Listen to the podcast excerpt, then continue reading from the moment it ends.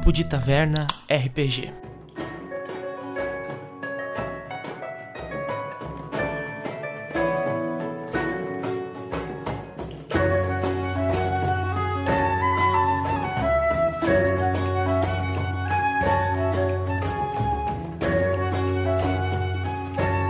Uma produção Baile de Taverna Podcast.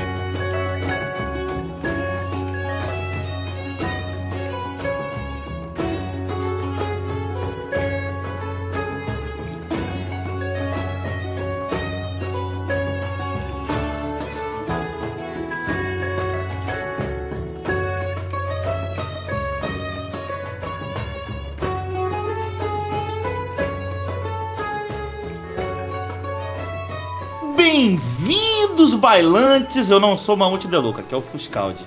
E hoje vai rolar mais um papo de taverna. E o tema de hoje é TPK. Não é PPK, hein, gente? É TPK.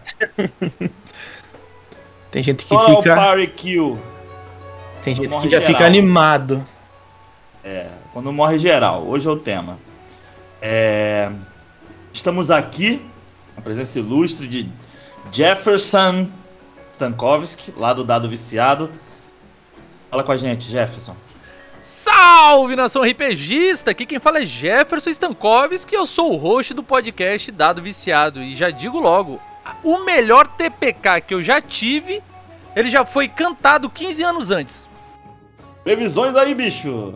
É o vidente russo, bicho. Evidente polonês. Ah, é. Verdade.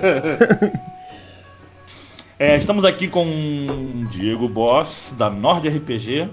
Salve bailantes, beleza? Boys aqui na área mais uma vez para conversar com a galera aqui e bater um papo super interessante sobre como nós vamos fazer para matar todos vocês. Beleza? Estamos aqui também com o Matheus, membro honorário do baile. Salve, salve rapaziada, aqui quem fala é Matheus. E eu digo já de começo, cara, só morre quem é ruim. Todos somos ruins. Estamos aqui também com o Mika. Todo mundo já conhece, mas lança seu brabo aí. Fala aí, galera. Hoje não tem nenhuma latinha pra abrir aqui na mão, mas tô tomando uma. Fica a dica. Hoje em tô dia só na todo água. mundo tá tomando, né? Cara, se tu é brasileiro 2021, tu tá tomando. Tá tomando. Pô, se tu é brasileiro, ever, né, velho? É, desde 1500 estamos nessa tradição de tomação. E não menos importante, pode. Fala galera, aqui é o COD, também tô tomando uma, não tem como abrir aqui na hora porque já tá aberta. Mas é isso aí, vamos ver quem tá morrendo, quem vai morrer, quem já morreu ou quem tá matando também, né? Porque um bom TPK também pode acontecer com alguém matando alguém, né? Vamos ver o que, que vai acontecer nisso aí. O famoso Friendly Fire. Como diria o poeta Rogério Skylab, qual a semelhança entre eu, Ana Maria Braga e Mário Covas? E o bambu. Sempre tem que ter o bambu no meio. O bambu, o bambu é, é parte fundamental. Mas e o, mas e o bambu? Assanhada, assanhada. É, então vamos começando pelo começo, né? Como sempre digo. É, vamos contar nossas histórias de TPK e outras histórias que vão surgir com certeza, porque a gente sabe onde começa, mas não sabe nunca onde termina nosso papo de taverna. E eu acho que também que vale muito a gente falar um pouco sobre, não só sobre TPK, porque eu não tenho tantas experiências, ou na verdade TPK jogando nenhuma, mas a gente pode comentar então para quem não tem TPK sobre aquelas mortes que a gente nunca esqueceu também, que também é válido. Podemos falar sobre mortes épicas ou mortes Isso. traumáticas né, de personagem. Então tá bom. Aquelas mortes insuperáveis também. Vamos começar pelo Stankovski. O que, que você tem pra contar pra gente sobre TPK? Rapaz, olha só, então vou começar logo com uma que é um TPK, é uma morte épica e ela veio de uma narração, como eu te disse aí, é, eu falei 15 anos, mas na, na True da True foi 13 anos, certo? Por quê? A gente tava jogando Lobisomem o Apocalipse. Cara, isso aí já, já, já tá anunciado que vai ter TPK. É o Apocalipse, cara, vai acabar tudo. Então, tipo, não existe um final que não tenha TPK. Mas é tipo, TPK total, assim, de tudo, não é só do, do grupo, mas sim do, Cada do, do planeta. universo, tá ligado? Não, do que só planeta, é, é tudo, universo inteiro. literalmente é tudo. É, Sobrou tudo nem vai ser- Gaia. é, tudo vai ser consumido. Aí o que acontece? Lá estava eu jogando essa mesa que eu jogava com Cria de Fenris, o Ulfigorn, a ruína dos Jotun. E o que acontece? Foi uma campanha aí de 13 anos, eu cheguei já nela, infelizmente não peguei no início, peguei ela pela metade, mas o tempo que eu joguei foi o suficiente pra, cara, me apaixonar pelo sistema. É, o narrador é excepcional, que é o, o Thales, que hoje em dia ele narra a a Lua de Sangue pro Dado Viciado, que é uma campanha. E o que acontece? É, vou contar, vou, vou dar logo spoiler do, de como foi o final mesmo, né? Que, que é o que importa aqui, né? A, a gente estava no. O universo já estava sendo todo consumido e o, tinha tudo de, de ruim acontecendo, mas a gente tinha, vamos botar assim, uma chance de resetar o universo, certo? Que a gente tava com o Filho do Sol. E o que acontece? A gente. O, o, o nome do, do moleque se chamava. Eu acho que era Raj. Raj Stonebridger. É, que era a ponte de pedra, né? E no final a gente tava justamente num canto que era. O, o, o final era assim, tipo, era passava em cima de uma ponte de pedra e tal, e tipo, deu todo o contexto da história, saca? Aí, é, tanto eu quanto o Lars Yorickson, né, que também é outro cria de Fenris, era Ravi, desculpa, Ravi, que significa sol, né? E ah, em algum idioma aí que eu não sei qual que é. E tanto eu quanto o Lars e Orickson, a gente era cria de Fenrir e tal, a gente teve uma hora que a gente teve que sustentar os pilares do, do mundo, do universo. Era um, imagina uma torre de Babel gigante e apenas dois lobisomens tentando segurar ele. E tipo, a gente já tava tipo muito fraco, porque o universo estava se acabando, então Gaia também estava se acabando, logo a gente tava fraco, a gente tava só o pó, tá ligado? Bem. é- Era só a gente sem dom, sabe? E a, a- assim, a torre ia começar a cair, ia cair em cima do, do Ravi. E o, o Tepsala, que tava tentando levar ele pro final da ponte, né? E aí, tipo, o meu personagem olhou que aquilo ia acontecer e eu disse, né? Olha, narrador, eu vou, vou lá tentar segurar o máximo que der aquela torre pra ela não cair. E daí, tipo, eu virei na minha forma lobo, né, Pra poder correr mais. E enquanto eu corria, porque, tipo assim, quase nenhum dom funcionava mais. A Gaia não tinha mais forças pra, pra prover a gente de poderes, né? Então, eu olhei assim pra trás na minha forma lobo e ao meu lado veio acompanhando o Lars, que também era outro cria de Fenris, né? Ele era a encarnação da glória e eu era a encarnação da guerra. A gente tava, como disse, cara, 13 anos é muito tempo, cara. A gente tava, tipo, posto 6. Era, era uma campanha que foi, desde o seu início, feita pra ser épica, sabe? E aí eu vi que ele me acompanhou. Ele veio junto, correndo e tal, pra, pra aquela ação suicida, né? E só deu tempo de olhar pra trás assim, dar um uivo de despedida para pro resto da minha matilha. E eu fui lá com ele tentar segurar a torre. A gente segurou pouquíssimo tempo, afundamos o chão assim segurando, só que né, aquele, naquele momento final, olhei assim pra ele e disse: "Olha, foi uma honra lutar ao seu lado, irmão". Aí ele disse: "Não, a honra foi minha" e tipo, seguramos o que deu o pilar e o mestre cortou a cena pra não. é, é, ele continuou a descrição e dava pra entender o que aconteceu, né? A torre caiu. É, nesse meio tempo, o Koji. Ele era um. Como eu posso dizer? Ele era um manipulador de Ariman. Ele era um manipulador das sombras, né? E ele tava tentando deter. Nossa, tudo os diabo que tava vindo atrás da gente, ele tava lá se matando pra tentar deter. E, tipo, ele foi consumido pela batalha. A torre caiu, nos esmagando, quebrou a ponte. Só que no último momento, né, o, o Ravi chegou no final da ponte. E ele virou assim pro Tepsala, né? E, e falou: Eu entendo qual é meu caminho, eu entendo porque eu tô aqui. Aí, tipo, ele deu um passo assim pro universo e tipo, o Tepsala tava na forma lobo, né? Tava cavalgando e levando ele. Ele, tipo, tava correndo e o Ravi tava em cima dele, né? Aí o. O Tepsala teve a última visão do, do que era o nosso universo da Sexta Era, né?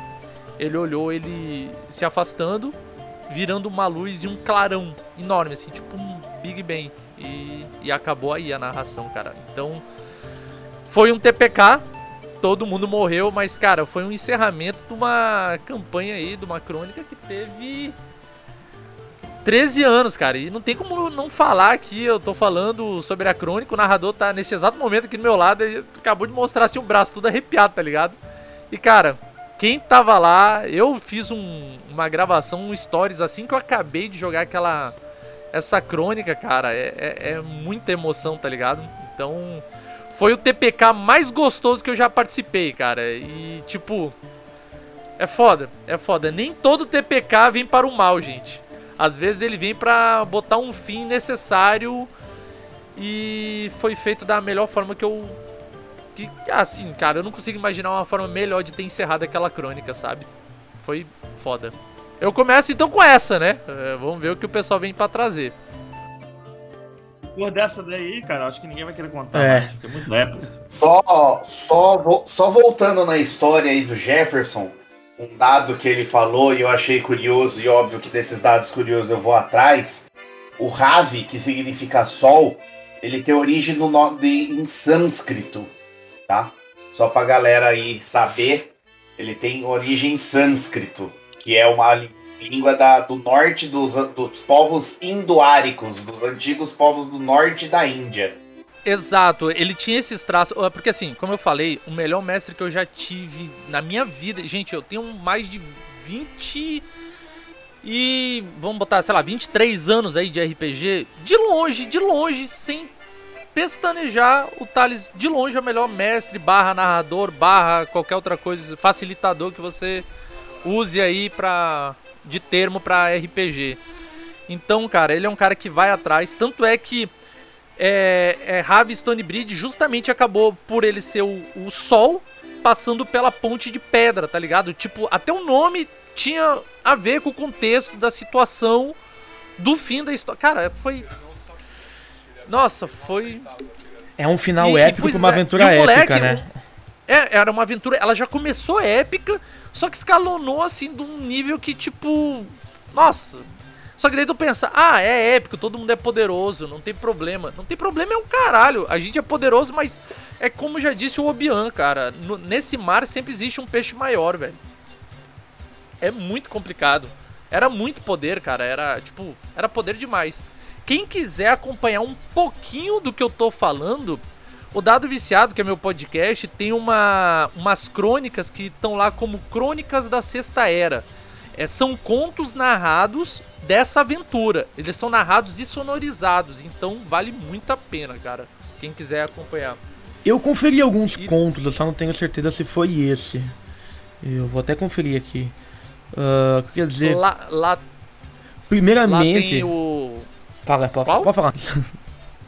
Não, eu ia dizer, lá tem o Dragão Podre, né? Que quem fez foi. O, escreveu o conto foi o Diego Montanha, que por sinal era o Lars Yorkson, né? A gente passa muito pelos olhos dele, porque ele tem. O cara tem a manha de escrever, sabe? Quando tem aquele amigo que sabe escrever.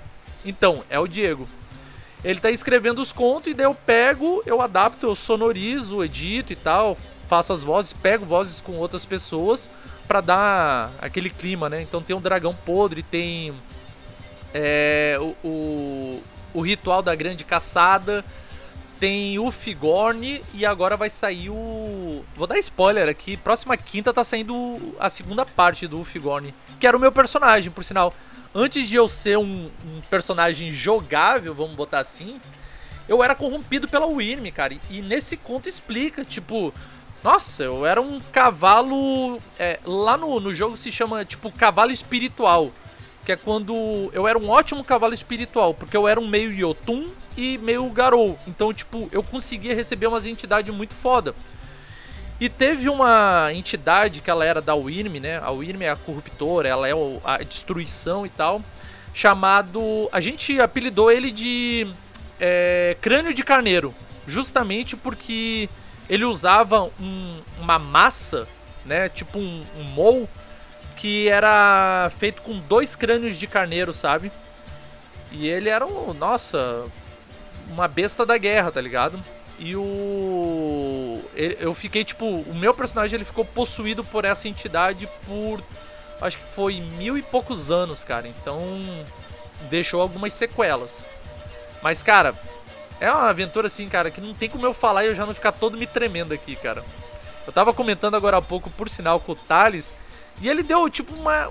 Não é uma sugestão, ele falou assim, cara. Se tivesse continuado, teria sido mais ou menos assim, assim, assado. E deu disse, macho, não faz isso não, cara. Não fala isso não, porque daí, tipo, o cara já. Tá ligado aquele meme do Ronaldinho? Você tá deixando a gente sonhar? Tá ligado? Muito foda, cara. Isso não se faz com o jogador, cara. Isso é crueldade. Só aguça a vontade de continuar a jogar. Porra, cara. Nossa. Gente, é, 13 anos, cara. Não, Eu acho que se eu tivesse matado alguém, eu já teria saído antes, tá ligado? Do- no Brasil, sim. No Brasil, com certeza. É? Tá ligado? tivesse dinheiro e ficava. Não, mas primeiramente, parabéns pelos 13 anos de campanha. Eu não consegui nem fazer Sim. 13 sessões na minha presencial, imagina 13 anos. Cara, é, é, é- é uma- eu vou passar os parabéns. Minha crônica mais ele, longa foi uns dois joguei. anos. Pra Convida ele quem pra entrar narra, aí. Convida o Thales pra entrar aí e trocar é- uma ideia com nós. Cara, nesse exato momento, eu acho que ele só não vai aceitar porque ele tá editando a outra crônica, que é o. A Lua de Sangue, essa outra crônica agora, que também é de lobisomem no dado viciado. Cara, vocês querem ver como ele narra? Tá lá, tem a. a- as, os nossos prelúdios dos jogadores. Ele fez um prelúdio pra cada um, que, cara, coisa de louco, coisa assim. Mano, é tipo. Eu, eu jogando com ele, eu vejo assim, tipo, é um filme de áudio, tá ligado? É um filme que não tem imagem. É, é isso. Tá ligado? Então, quem quiser dar uma olhada o nível que o cara narra, é só olhar lá Crônicas da Sexta Era. Não, Crônica da Sexta Era não, desculpa, Lua de Sangue. Se ele ouvir isso, ele me bate. É, As crônicas da Sexta Era, eu, eu ouvi os dois primeiros, que é do Dragão Podre, parte 1 e parte 2. Eu não, não Então, avancei mais. Aquele aquele cara que que tá na, nessa crônica era o Lars. O Lars era o ele era, mano, pra vocês terem uma ideia, no, no fim da história assim, tipo, ele virou a a glória encarnada. Tu sabe o que que é tu representar uma um, não sei nem te dizer, é tipo a glória. Onde existe a glória, ele era a representação, entende? Uma entidade É, máxima. a entidade glória. Glória a Deus. E daí, tipo, Glória a Deus. e eu tava.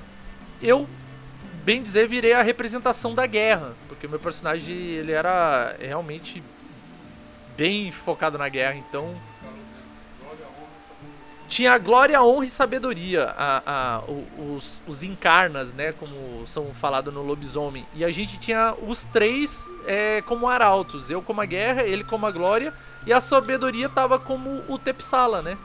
Que era o o Henrique que jogava com ele.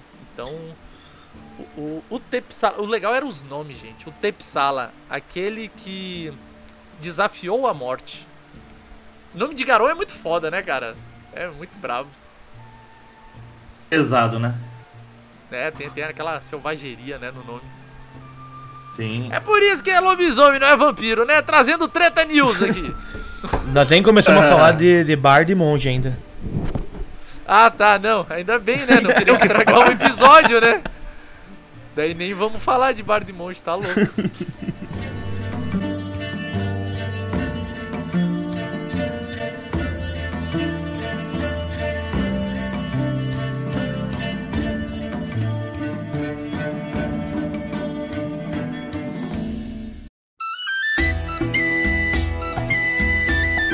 Próximo aí, Diego Boss, na fila.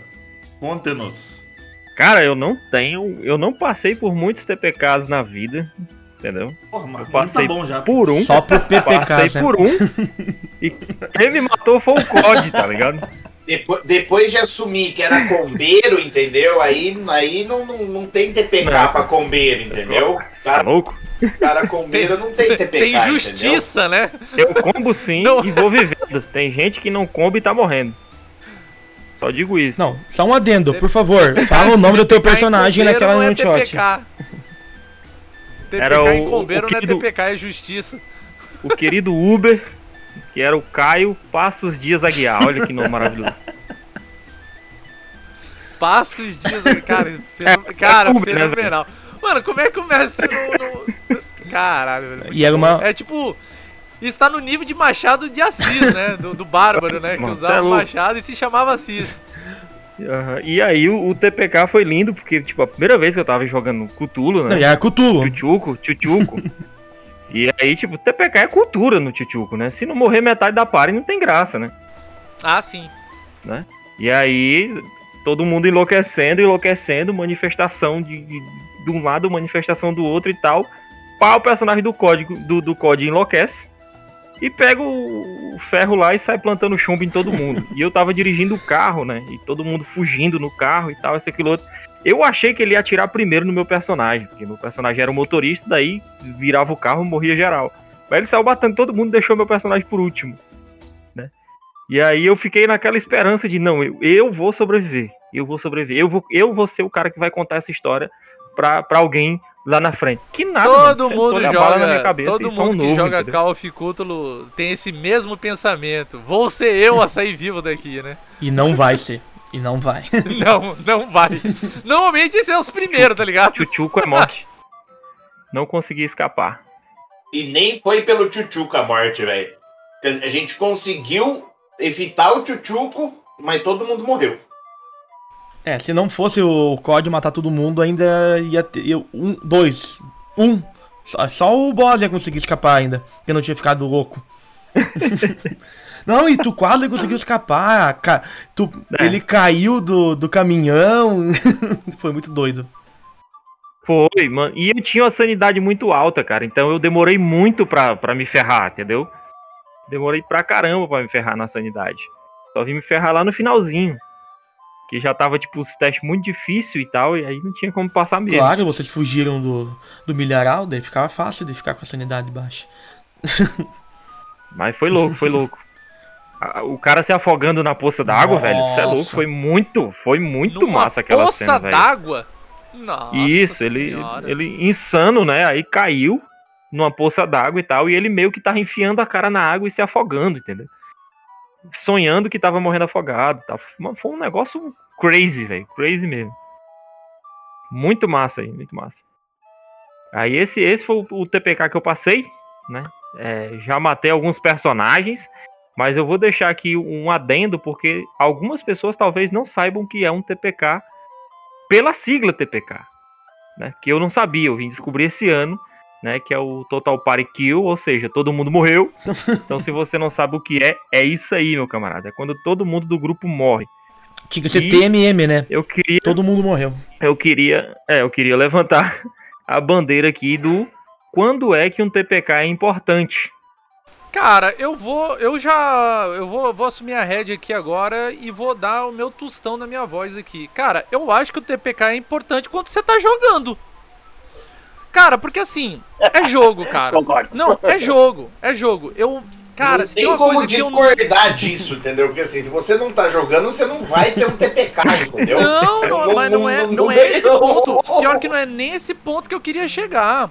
Porque assim, existe jogos, cara, que ou o mestre é, é bonzinho demais e não, não mostra o que se chama consequências, ou simplesmente é. Por exemplo, se for em algum podcast e o cara não quer matar, ou é um negócio combinado, tá ligado? TPK, cara, é, faz É o, é parte o do café jogo. com leite, né? É, cara, tu tem. Cara, tu tem que. Se, se tu tá mestrando, cara, tu tem que ter culhão e dizer, cara, morrer, morreu, velho. É, é a consequência. Tu tá jogando um jogo com. Que a- os seus atos vão. Vão aparecer, né? De, de alguma forma. E tipo. Às vezes você dá uma de porra louca, achar que é o Superman. Ah, eu sou o combeiro, sou invencível. Hum. Então, é, um, más notícias pra você, tá ligado?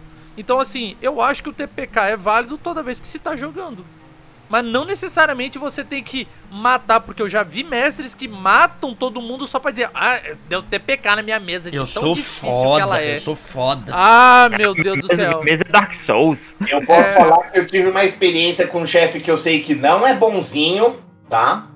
É um chefe que até é um pouco maldoso, principalmente comigo, e eu lambi uma pedra e saí vivo da dungeon. What? Ele teve. Eu acho que ele teve pena de ti, cara, nessa hora da pedra, velho. Essa da pedra é Ó, precisamos de mais informações pra, pra poder opinar nisso aí, viu? É, Que ficou meio história é essa de chupa uma pedra e sair vivo? Algo Qual- de errado não está certo. Não, É que piora, é que só piora a partir da explicação. É melhor tu ficar só com lambi uma pedra. Qu- Quanto menos informação, melhor, né? Fica só com essa informação, né? Eu lambi uma pedra na dungeon e saí vivo. Rapaz, olha, gente, ó, pra vocês entenderem, eu, eu vou te dizer como é que funciona isso aí. Isso aí, cara, nada mais é do que você ter pagado aquele Uber Eats, um lanchinho pro mestre antes de começar a mesa. Aí é isso, sai vivo com uma coisa absurda. Ou ele não explicou especificamente que era pedra também, né, cara? Que tipo de pedra que era, né? Tem tudo, tudo, tudo pode ser um mistério aí, entendeu? Cara, a pedra tinha um limo fosforescente. Lim- Lambeu porque quis, né? É claro, é claro, porque se a gente vê uma pedra fluorescente, a primeira ação que a gente tem é lamber ela. É extinto. Normal, normal, normal. Acontece. Quem nu... é, vamos lá, quem nunca, né? Atire a Pois é. primeira pedra que nunca lambeu uma pedra não. fluorescente. Porque os anões já têm intimidades com pedras, entendeu? Olha, no Brasil mesmo já aconteceu. Né? E morreu. Quem lembra do, do lance lá do Césio sabe o que eu tô falando. Mas eh, eu queria só eh, falar um pouco então que, e complementar o que o Jefferson falou, porque eu também não tenho muita experiência sofrendo TPK, mas eh, já como mestre eu tive várias, né? Já fiz várias e eu concordo no que o Jefferson fala que você vai fazer, vai ter TPK contando que você jogue, porque na verdade eu vou explicar um pouco porque eu falei que no começo daqui só morre quem é ruim. Porque na verdade o TPK se constrói, cara. Quando você entra numa mesa, você já toma responsabilidade com qualquer cagada que tu fizer, você vai poder morrer, não importa o que aconteça, né? É, eu sou, eu sou um desses mestres que o pessoal tava falando, eu não mato meus personagens, tá? Eu não mato meus jogadores. Quem se matam são eles. Entendeu? Eu só dou a situação, dependendo de como você agir com isso, não me importa. Eu falei pra vocês que aquela mina ah, era estável. Se vocês quiserem jogar uma bola de fogo lá e ficarem soterrados, azar de vocês. Eu dei. E não fui eu que matei vocês. Eu dei a situação, de acordo com o que vocês agiram, né? Foi o que causou a morte de vocês. E eu tenho uma muito engraçada, que foi uma TPK level 1, cara. pra um grupo de Clássica, goblins. clássica. Ah, mano, o Goblin, velho. Ah, E eles tomaram TPK por um, por um grupo de goblins, porque é o seguinte, cara. ah, enfim, dentro do cenário que eles estavam jogando, dentro da aventura que eles estavam jogando, o que aconteceu? Eles precisavam ah, achar algumas joias, enfim, algumas coisas que um grupo de goblins tinha roubado de uns viajantes, no caso. Né? Aquela a missão mais clássica possível, sabe? Aquela pra tu ganhar os seus primeiros 100 de XP. clichê, né? clichê. E o que acontece? É o clichêzão, só pra eles entenderem, né, como é que tava funcionando. E esses goblins, eles, mora eles moravam numa mina abandonada, entendeu? Qual Ah, o bem no sistema, só, só a título de curiosidade? É Dungeons and Dragons mesmo, era a quinta edição. Ok. Mas o cenário é um cenário próprio, enfim, né? Mas. E o que aconteceu? Eles foram atrás desse, tipo, desse dito grupo, grupo de goblins, né? E no caso tinha um hobgoblin, que seria o maior desafio pra eles, mas eles estavam em cinco, no caso, né? Cinco pra tretar com o hobgoblin, beleza, podia morrer um ou dois, mas o grupo ainda conseguiria ah, ter facilidade pra matar. Entretanto, cara, ah, eles começaram com muito dinheiro e eles começaram numa cidade onde você conseguia muitos recursos. E eles tinham conseguido vários scrolls de Fireball, eles tinham conseguido comprar vários scrolls de um monte de tipo de magias, enfim, que no caso estava liberado no momento para eles usarem. E o que acontece? Eles tiveram uma, eles tiveram uma brilhante ideia, né? De ah, os goblins estão ali dentro, vamos botar fogo, vamos derrubar essa mina em cima deles. Só que eles tiveram essa brilhante ideia quando eles estavam dentro, né? Da, da caverna, né? E eu como e eu, como mestre, fiquei quieto. Falei, cara, não pode que vocês estão pensando isso, cara. Tipo, na minha cabeça eu pensei, não, é, é impossível, eles estão brincando comigo. Deve ser É meme, devem é tá meme, tirando é meme. sarro. É, e não, cara, eles estavam literalmente fazendo um, um plano pra explodir toda aquela mina e matar os goblins pra eles conseguirem o prêmio. Com eles E dentro. no dito cujo momento. É, com eles dentro. Tipo, né, eu acho que a parte do eles dentro eles não entenderam, sabe? Eu acho que eles pensaram, ah, vamos explodir aqui e sair correndo que nem num filme. É a hora que o Messi É. fala, "E- mas vo- vocês estão dentro da mina. Tá, nós vamos jogar bola de Não, fogo. não, eu não falei. Não, mas, mas Eu não se falei. tu cara, falasse, é- não é ia mudar tá, nada, é- eu acho. Eu acho que eles iam continuar. Exato. Porque, tipo assim, na, na- minha concepção, cara, eu não, tipo assim, não fui eu que matei, eu não tinha intenção de matar eles. Mas foi uma escolha tão idiota no momento do grupo, entendeu? Que eu deixei rolar, falei, vamos ver o que acontece. Sendo que um deles conseguiu sobreviver, que o cara conseguiu correr e fugir, né? Mas no final ele morre pro Hobgoblin que tava esperando eles pro lado de fora. Mas então, cara, eles simplesmente fizeram um plano mirabolante, que eles iam então começar a quebrar de, de, de pilar em pilar daquela daquela mina pra eles poderem conseguindo correr pra fora, digamos. Eles começar quebrando de dentro e até fora pra eles conseguirem correr. Só que eles não se ligaram, cara, que se eles se desestabilizar um pilar, o- resto também vai se desestabilizar, entendeu? E eles quebraram a primeira pilastra e foi pedras e pedras em cima da cabeça deles. Eles morreram soterrados. Daí aquele que conseguiu fugir no final, quando saiu, bateu no peito do Hobgoblin, o Hobgoblin só deu um murro na cara, o cara tava com 2, 3 de vida já, e faleceu, entendeu? E, e é o que eu penso que o cara falou, mano. Tipo assim, eu não quis matar. Eu, eu não tava ali pra matar eles. Mas eu dei a situação, cara, e eles simplesmente não entenderam a situação e morreram. Foi TPK pela escolha dos personagens, entendeu? Eles que fizeram as escolhas ruins.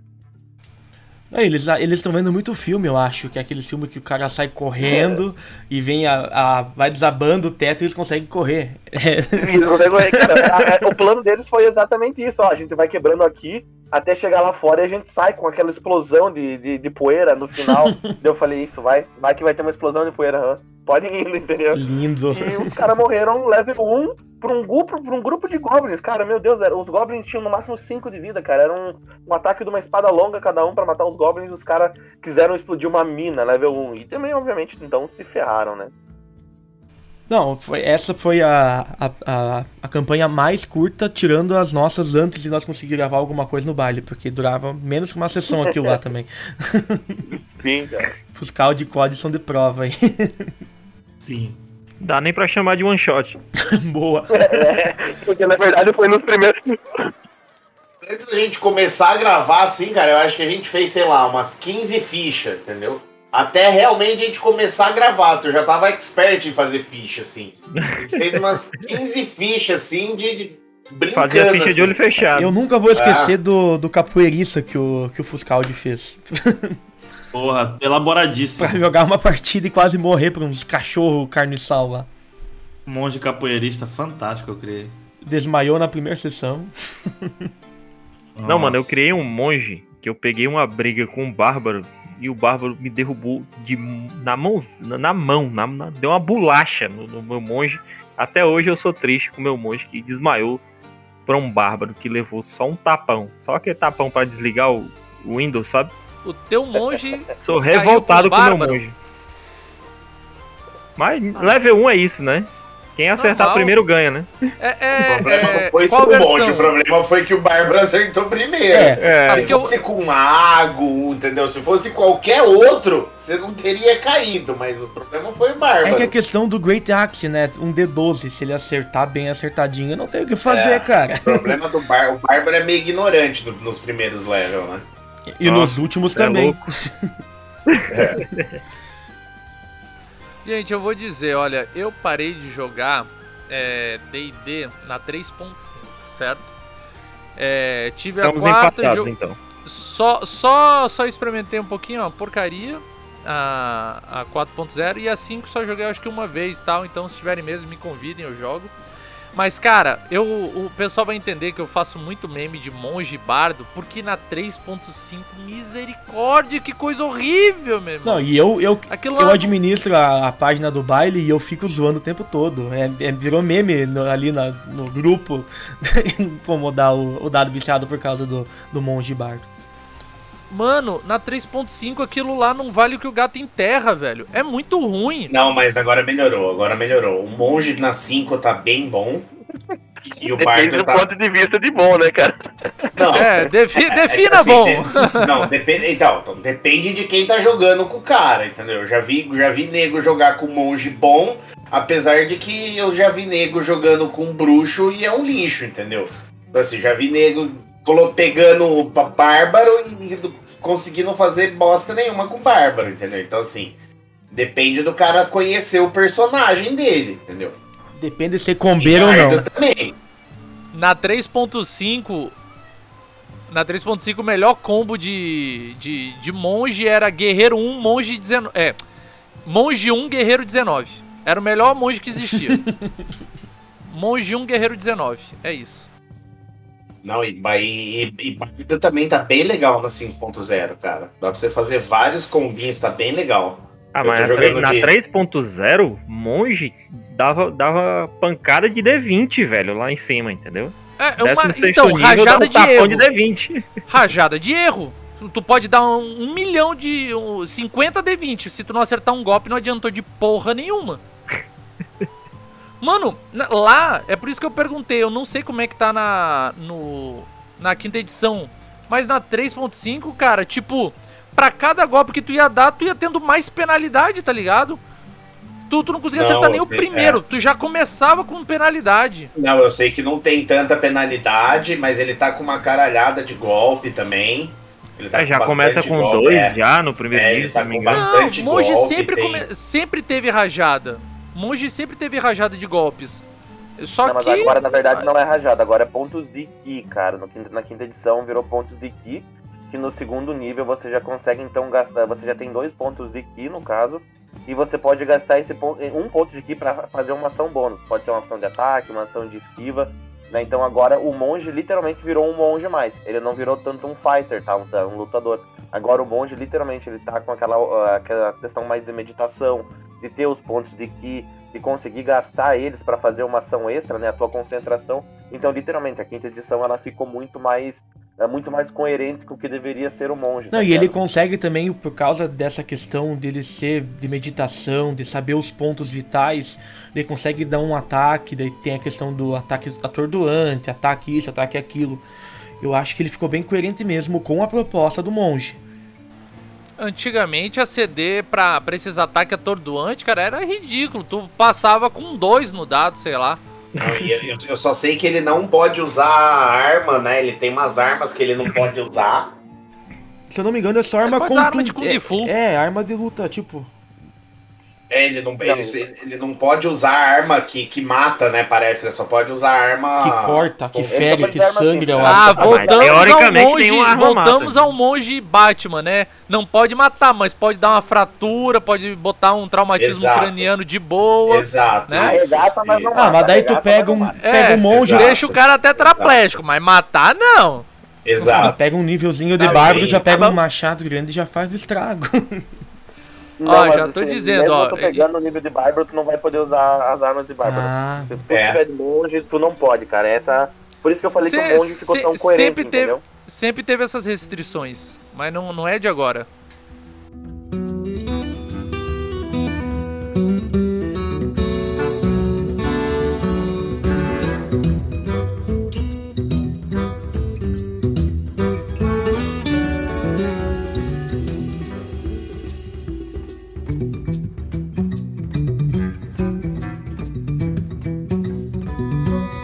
Voltando então aqui pro assunto primordial que é mortes fodásticas e TPK. Eu tenho por um. Não é que, tipo, eu seja um mestre sádico, eu não sou. Ou talvez seja, vocês nunca Começou saberão. mas- É assim, assim. é um mestre Começou sábio. é porque é. Começou assim, é, um já mestre viu, sábio. viu É, com desculpa se porque falou é porque tem história, né? tenta Começou justificar, assim, é ele tá sádico. é É, autoculpa. já, já começou justificando é porque já, já, já assumiu a culpa. Então, é como eu digo, as minhas one shot falam por mim. No dado viciado, se vocês verem as one shot que, que eu narrei, por incrível que pareça, quase sempre dá merda pros jogadores. É porque eu faço uma narração com uma pegada muito mais adulta, certo? Onde realmente existem consequências, onde realmente tem uma letalidade grande, ou que tô narrando situações, é, é, mesas que o foco Infelizmente é esse tipo de desgraça, tipo um Dark Fantasy, né? Onde realmente é bem pesado. E aí o que acontece? É, gente, ó, não sei se eles vão colocar aqui, mas eu vou dar um alerta de spoiler, tá? quando eu comecei a primeira one shot sonorizada do Dado Viciado, eu fiz. Teve TPK. E foi na época que ia sair o. Ah, se eu falar vai estragar muito. Eu vou dizer o seguinte: teve TPK, foi bonito e valeu muito a pena. Eu não posso falar porque, tipo, sei lá, se alguém quiser ouvir aqui, tipo, se eu falar o que que é, já é o spoiler do episódio todo, saca? Mas, cara, foi do caralho. Tem, é como eu digo, cara, existe TPKs que, que vale a pena, cara. Eles são bem colocados e é, é, dão o, o ritmo. Eu não digo nem o ritmo da história, às vezes eles dão, como eu posso dizer, o, o desfecho, tá ligado? E boa parte da, das minhas one shots, se não acaba em TPK, tem pelo menos uma ou duas mortes. Calma aí, eu acho que eu, eu vi uma que, do Dado Viciado que tinha TPK, se não me engano. É, é quase todos, vai. Hum, 80%. eu vou cortar qualquer coisa. É, é a do Star Wars? Depois eu corto a edição. Então, a do Star Wars, não. Eu não me recordo. Ali eu, eu deixei, eu deixei que tem um, um grupo de aventureiros que eles vão ajudar um vilarejo. É, só que a, a pegada foi escalonando. E é muito interessante. Então essa é, tem um TPK, mas não vou dizer como, mas vale a pena vocês verem. Depois eu coloco Assim, cara, um, uma, é, um apitinho em infelizmente. É, eu não vou dizer que infelizmente não, porque eu acho isso uma parada muito bacana e quem. Eu, eu ouço os feedback da galera, então eu acho que não é um infelizmente. É felizmente eu gosto do, do, do estilo Dark Fantasy, sabe? E o Dark Fantasy proporciona bastante isso. Então. Eu, eu. Então vamos dizer assim, eu sou um adepto do TPK, mas. É, eu faço por onde? Eu faço valer a pena, não é tipo gratuito, tá ligado? E tipo, boa parte das vezes os jogadores têm a, a possibilidade de não tomar. Mas em boa parte é muito difícil. É tipo aquela. Nem que seja 5%. É, é, que porque vai entrar naquela coisa, né, Jefferson, que eu tava falando. O TPK ele se constrói, cara. O TPK nunca vai estar ali. Né, o, o que nem Ana, quando você falou do, da, da sua primeira morte ali, que foi épica ali, que eu achei incrível também. ah, o TPK ele se construiu, cara, durante 13 anos, né? Então, naquela hora, literalmente, o teu TPK foi o que ah, trouxe o, o teu, o teu sentimento, cara, porque eh, eu, vou, eu trago essa parte do sentimento, porque eu sou, ah, enfim, eu estudo na área da, da, da psicologia, enfim, eu estudo RPG, né, e eu dou muita importância para essa parte da evolução do personagem e como então isso pode gerar ah, em cima de você tantos sentimentos dif- diferentes, né? Então o TPK dentro dessa, da- dessa tua história que tu trouxe, né? Dentro dessas histórias, ele funciona assim como o- um encerramento e também como um desconforto, só que não um desconforto ruim.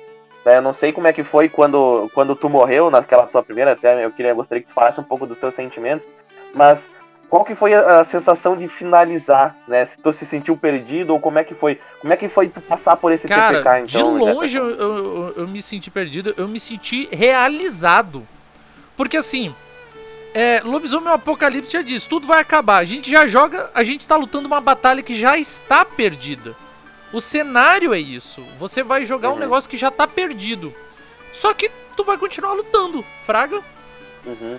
Aí o que acontece? Eu, como era um. um- tinha uma descendência nórdica e tal, tem aquele, aquele lance de, de Valhalla, de, de morrer em combate e tal. E quando eu pude é, me sacrificar, porque assim, não foi o mestre que me matou, fui eu que me sacrifiquei. Eu me sacrifiquei por um propósito. Todo mundo lá se sacrificou por um propósito foi um TPK não dele, foi um TPK dos próprios jogadores. Óbvio, né? É, foi o que eu disse, meu. O TPK, não, o meu mestre nunca mata. Quem mata, quem se mata são vocês, É, entendeu? É, tipo, o, o- tem situações onde o, tá no controle dos jogadores. E essa era uma. A gente poderia ter morrido de N outras formas naquele momento. Só que eu escolhi morrer da minha forma gloriosa como eu vivi a vida, tá ligado? Foi sempre Poderia adiar a morte, é, eu né? poderia ter ido até o finalzinho, ter, ter tentado ir levar o, o Ravi a- até a ponte e tal, mas eu vi que ali era era um momento, era como se me chamasse. não. E como eu falei, a gente não é adepto de, de nada combinado nem nada, então, tipo, foi jogado mesmo, saca? E assim, é o. É, é por isso que eu digo, tu quer saber meu sentimento? Eu gravei uma um, um, um stories lá na, na hora que, que eu deixei salvo pra eu sempre Sempre que eu tiver uma saudade daquela narração, eu olho aquela gravação. Eu gravei um vídeo de poucos segundos, é, da qual eu digo, gente, olha, é, eu, eu, não sei se vocês já tiveram a, a, oportunidade de completar uma longa campanha ou sentir isso que eu estou sentindo agora. Quem não, não teve esse sentimento, eu, eu torço muito para que consiga ter, porque é, é, quase indescritível, cara. Não tem como eu dizer, cara, é, é assim, é assado. Tu tem que vivenciar. Isso é o foda do, do RPG, cara. O RPG consegue proporcionar coisas que, tipo, eu não imagino um jogo online da qual tu consiga sentir tamanha é, é, emoção, sabe? É, é, tu, tu, óbvio, tem jogos assim que eles te, te, te levam pra um, uma narrativa boa, cara, mas não é a mesma coisa, cara. Não é. Jamais vai ser, eu acho. Saca? Então, o, o sentimento é Cara, esse, que, foi de, de legal, ficar completo. Quando acabou essa narração, quando eu fiz a minha atitude, eu senti que o meu personagem fez o que tinha que fazer, tava completo. Naquele exato momento ele tava completo. Caralho, que show, cara. É, cara. Isso é RPG, cara. Trazer sentimento pro pessoal, cara. Exatamente. E, e, ó, tá, gente, tá eu emocionado, vou, eu acho. Eu, eu sei que não é o tópico, mas deixa eu já levantar aqui uma bola de um assunto polêmico. É por isso que eu sou muito a favor de narradores profissionais. Porque assim, gente, narrar, mestrar, não é uma coisa assim que tu, tu, tu vai tirar uma, uma mesa assim do cu, tá ligado? Uma aventura do nada. Não é, cara. Assim, óbvio, tem mestre que faz é, isso. Cara. Mas eu tô falando, mestre bom. Exato. Mano, o cara se esforça, o cara vai atrás. Aquela aventura que tu tá jogando, o cara já vem planejando há um mês, cara. Isso consome tempo, é estudo. O cara tá estudando uma maneira. Tá ligado que uh, o, o, mestre do RPG, ele é tipo um diretor de um filme com feedback na hora. Exato. O diretor do filme, ele tem um feedback depois que o filme sai. A crítica vai dizer, ah, foi legal isso, foi legal aquilo, não sei o que. O narrador não, cara. Enquanto ele tá falando, o feedback é instantâneo. Ele vê ali na cara dos jogadores. Tá ligado? Ele tem que estar tá preparado. O roteiro é construído na hora. Ele tem que estar tá preparado. Então, tipo, um bom narrador, cara, é, é, tem que ser remunerado mesmo. Porque hoje em dia a demanda para jogar é muito grande. Agora, para mestrar é muito pequena. Entende? E se tem alguém que sabe fazer isso muito bem e, tipo, vai narrar pra um. Pra quem quiser consumir o conteúdo, tem mais que cobrar mesmo, cara. Porque é um tempo que ele poderia estar ganhando dinheiro de outra forma. Mas ele preferiu fazer de uma coisa que ele é bom, sabe? Então, é, já deixando aqui os meus dois centavos de treta aqui. Se quiser deixar o CPF. Não, mas eu, eu concordo contigo, cara. Assim, ó, gente, ó, pelo CPF é. é sacanagem. O Pix não gosta, é melhor, não, é melhor pelo número de telefone, pelo e-mail. Já passa a conta do banco aí também. Mas enfim, e assim, eu concordo contigo, né, Jefferson, por causa que, tipo assim, uh, eu tive um passei umas, uns meses aí que eu tava com tanta mesa que eu não conseguia nem saber qual que eu tava mestrando, né? Uh, de tanta procura que literalmente eu tinha. E alguns, uh, é recorrente, alguns dos meus jogadores, às vezes, chegarem para mim e falar: Ô Matheus, tu não tá me analisando enquanto a gente tá jogando, né? Tu não tá me, diagnosticando de algum jeito, né? Daí, porque, obviamente, né, por causa, que, por causa da psicologia, enfim, né, como mestre, já mestra há muito tempo. E é, é uma, um intuito meu, né, Jefferson, tipo assim, eu nunca, nunca cobrei para jogarem comigo, né, mas uh, eu como, enfim, uh, psicanalista, podemos assim dizer, eu gosto de, na minha mestragem, trazer para esse pessoal literalmente isso que você fala, né, trazer uh, essa parte vivencial, trazer esse, essa comunicação social dentro do RPG, para então instigar. Eu sim, cara, algumas vezes eu pego, quando eu começo a conhecer o pessoal, eu cutuco algumas coisas assim, né? Porque eu acho que dentro do RPG é um espaço que você pode fazer isso, né? E, e dentro dessa parte que você fala de cobrar para jogar, eu nunca cobrei. Mas eu acho assim que se, no caso, o meu nome fosse grande, ou se algum dia aí, talvez o, o Mikael, o Fuscaldi, o pessoal aí for grande, eu acho que cobrar seria sim, cara, porque seria muito válido. Porque tu tá uh, praticando, tu tá dando lazer para uma outra pessoa, entendeu? E já raramente tu tá achando ultimamente um lazer que é de graça, né, cara?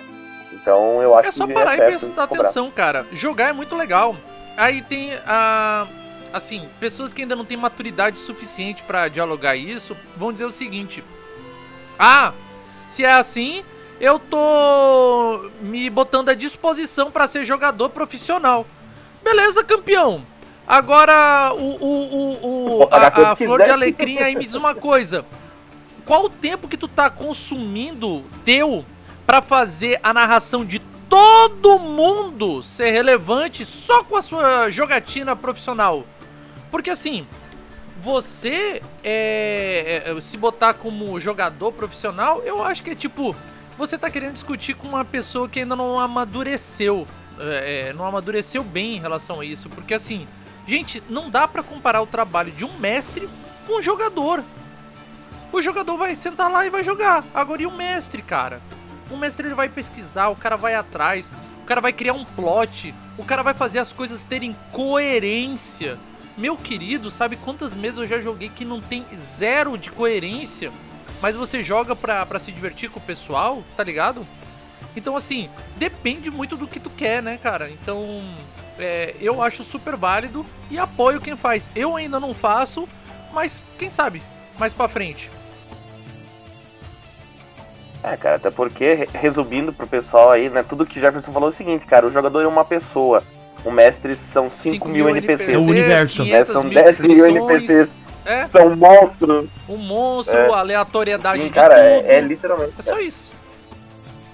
Tu tem que fazer o o monstro mestre é ter. uma pedra, né? O monstro tem que ter. Tem que ter um sentido, um- uma coerência do poder. Não que daqui a pouco ele vai estar com um bônus ridículo.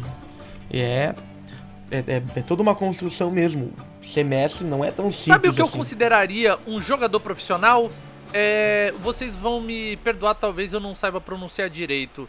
Mas o pessoal lá daquele Critical Role, lá o. Que. Meu, vai lá Vin Diesel, vai lá o. O. Harry, o Harry lá, Crews. o. O Terry Crews. É, é porque eu O sei falar pai Harry Cavill também joga. Harry Cavill. Henry Cavill. Te- e pronto, quero já chamar um jogador profissional é isso. Porque um jogador profissional seria um ator. Vamos, vamos analisar a, a sigla RPG, que é jogo de interpretação de personagem. O cara é um ator, o cara é um ator profissional. Logo, ele pode ser um jogador profissional. Entende? O- joga RPG É. todo dia no trabalho. então, exato, exato. Só não tem os dados, tá ligado? O E o mestre dele é o diretor. Tem liberdade, né? Ele tem livre-arbítrio sobre o roteiro, digamos assim, de certa forma. Agora vamos lá. Voltando, desculpa, gente, é, é, puxei um É, assunto vamos, bem vamos, nada vamos, a vamos, vamos voltando, vamos voltando. Daqui a pouco a gente vai devagar de novo, daqui a pouco estamos no mesmo assunto de novo, mas é a ideia do, do papo mesmo. Voltando aqui pra mortes bacana. Tá bom, TPK a gente viu que tirando eu que sou um carniceiro... Opa, falei alto. É, tirando eu que, infelizmente, algumas sessões... Eu vou botar até com reverb depois. que tirando eu que sou um carniceiro. Tirando eu que, por, eco por eventualidades do destino, acontece de ter mortes múltiplas em minhas mesas. Vamos lá, gente. Mortes aí que, mesmo não sendo TPK, marcaram vocês. Caralho, já virei o roxo agora, é puxando. Foi mal, gente. Força do hábito. Fica à vontade. É, ainda ficou faltando Mika, pode e eu falar sobre algum TPK que já participou, já viu, ou contar alguma história em relação a isso. Briguem vocês, ó. Rola a iniciativa aí. Pode ser Mika. Pode ser eu. Depois de, de tantas experiências aí, eu que. Eu, eu tenho idade pra ter bastante experiência no RPG, mas eu fiquei um bom tempo hiato, né? Eu voltei em 2019, comecei em 2020. A pandemia meio que me instigou a voltar pro RPG e. A partir dali, o baile veio, mas é o assunto para outro dia. Mas um pouco das minhas experiências antes do baile, ou durante o baile, fora do baile, né? E até bem antes. Uma delas foi cabacice mesmo, né? A gente tava tinha acabado de sair de uma dungeon, estávamos indo de volta para a cidade e a gente escuta um barulho vindo de uma caverna. Só que eu tava com uma condição que eu tava tendo desvantagem em todos os testes de sabedoria. Ou seja, percepção também. Mas não, ninguém queria, não. Eu quero fazer o teste de percepção. Tá, mas é com desvantagem, beleza? Eu faço e tiro uma falha crítica. Ou seja, eu não notei nada. Eu vou entrar na, na caverna, né? A minha uma morte, tipo, só tinha um dragão lá dentro. Não tive nem o que fazer e morri. Só que essa foi a, uma morte trágica, mas eu tive uma morte que foi, tipo, bem impactante, né? E, tipo, a gente fez toda a dungeon, nós tava jogando a mina perdida de Fandelver. Então, uma baita de uma aventura. E a gente fez toda a questão de da mina, só que o mestre ele fez uma pequena alteraçãozinha no mapa e lá tinha como se fosse um destiladeiro. E a gente enfrentou o boss, a gente quase morreu umas 500 vezes. Tinha várias poções de cura e tal. E quando Todo mundo quer matar o boss, né, velho? Impressionante. Ah, é? O boss, desculpa, boss. Mas é, a vida é assim, o boss ele tem que ser morto. É, foi feito, ele nasceu pra isso, Você só tinha um único e objetivo aí... em vida, morrer. Não, e daí no final, eu não sei qual foi o filho da puta do jogador que fez alguma magia ou jogou no chão alguma coisa que deixou o chão liso. A gente matou o boss e daí no final ele me pede um teste de destreza para ninguém cair, resbalar. E adivinha o que aconteceu? Falha crítica. Aí eu caí no destilador e morri. Filha da puta. Mas tipo, não, eu, como eu não tenho tanta experiência de RPG, minha experiência mais veio do baile mesmo e algum meio ano, um ano antes do baile mesmo. Mas é, em casa é isso. Eu mais tentei matar gente narrando do que morri mesmo. é, teve uma morte na, na mesa do D&D que não saiu ainda, mas foi uma coisa que meio que automática, né? Não não há motivo para falar ainda por quê, mas no próximo talvez a gente comenta, porque acho que até o próximo já vai ter saído o episódio final da primeira temporada. É, as minha, minha também não é, não é nada, não é nada, já foi comentado aqui, né? Meu TPK foi o que eu, que eu acabei matando, né? Todo mundo e depois me matando. Foi no, na mesa de Chuchuco, na mesa que o, o boss tava, que a gente já comentou. Esse foi o. Assassino o... de Uber, cara, você. Postava, ficou legal, hein? Então o cara, o cara matou todo mundo e ainda depois foi lá e se matou. Então foi, o, foi esse TPK que aconteceu. E uma morte, cara, muito, muito forte para mim. É, eu não vou entrar em detalhes, mas foi numa mesa que eu mestrei de um NPC. Foi uma morte bem, bem, bem forte, assim, para mim que a mesa inteira ficou, ficou assim, bem, bem arrepiada, assim, foi, foi bem marcante. Mas eu não posso entrar em muitos detalhes, senão vai. Tem muitos spoilers. Mas foi. Foi, foi uma caralhada de NPC morrendo. Foi. No mínimo mas três. Foi, mas teve, teve um que me marcou bastante, assim, foi bem, bem forte, assim. Mas foi. Mas vocês vão em breve, em breve vocês vão ouvir e aí depois a gente volta a falar de novo. Se não spoiler. É, sem, sem, sem spoilers. Gente, eu vou falar um aqui. Eu já falei um monte, é porque, como eu falei, é, fazer o, o, dado viciado, né, o, o, podcast, te coloca numa situação que você acaba vivenciando muito RPG, sabe? Existe um produtor de conteúdo chamado Heavy, do estúdio Heavy em Salsa, que é o ator tanto de. É, agora ele tá com um, um, o catarse do, do, do, novo projeto dele, mas ele fez Alvorada e ele fez anos 20, né? E ele. A gente foi jogar uma aventura com ele, né? De anos 20. De anos 20 não, de Alvorada. E eu peguei um personagem que é um cigano. E o cigano ele tem uma habilidade que ela é bem sacana, certo? Que ela é o seguinte, tu tem um... Ó, presta atenção, a gente vai jogar um D100. Tu tem 1% de chance de dar IK no boss. Beleza? No, no alvo. Tu tem 1% de dar IK no alvo. Porém, Falhei. porém, se você não acertar, você mata alguém do grupo.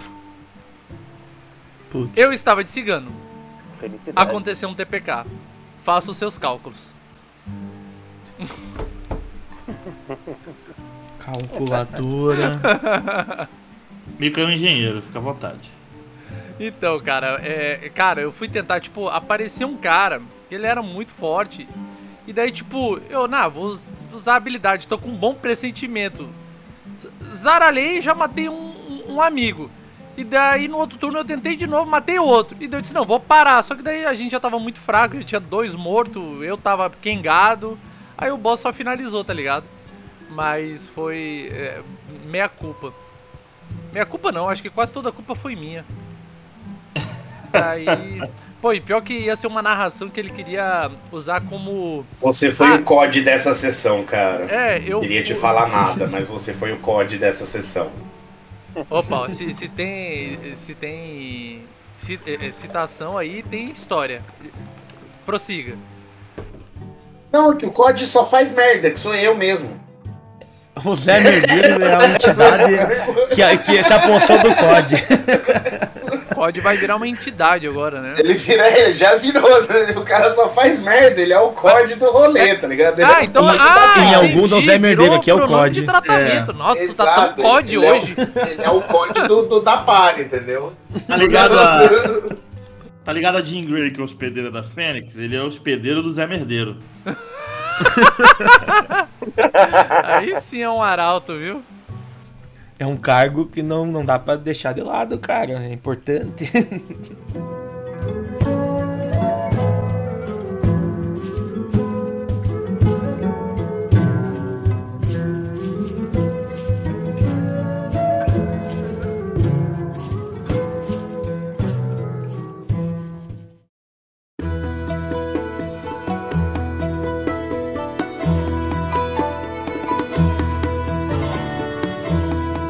Bom, vou contar uma, um TPK meu. Na verdade, foi o único assim que eu participei. Fuscaldi, Oi. uma pergunta. Nesses teus anos de, sei lá, quantos anos de- tu tem que tu é um vampiro, né? A gente sabe disso. né? tu deve ter umas 200 mil mesas, então quantos TPK tu já passou na, na O TPK vida? mesmo foi só um. Só um. E foi inclusive, inclusive de Vampire. Eu como mestre. E foi quando eu morri e virei vampiro. Eu como mestre Minha nunca fiz. vida mesmo, né? Foi, teve o apocalipse da minha vida mesmo. Não, Cara, é. TPK só um, mas trauma mesmo deixei um monte.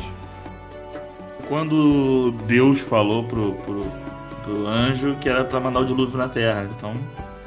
Aí rolou esse TPK aí. Não, zoeira. Tamo aí, É. tamo aí desde Não então, vi né? o dilúvio, não vi o dilúvio, gente. Mas eu cheguei a pisar na lama, confesso. É. Tu jogou, tu jogou o, o- o primeiro Dungeons and Dragons na, na, na arca, né? De Noé. Não, eu joguei Dungeons and Dragons live action, derrotando o dragão mesmo lá na. Deu umas ideias pro Tolkien escrever e tudo. Tolkien, tu que era garoto na época.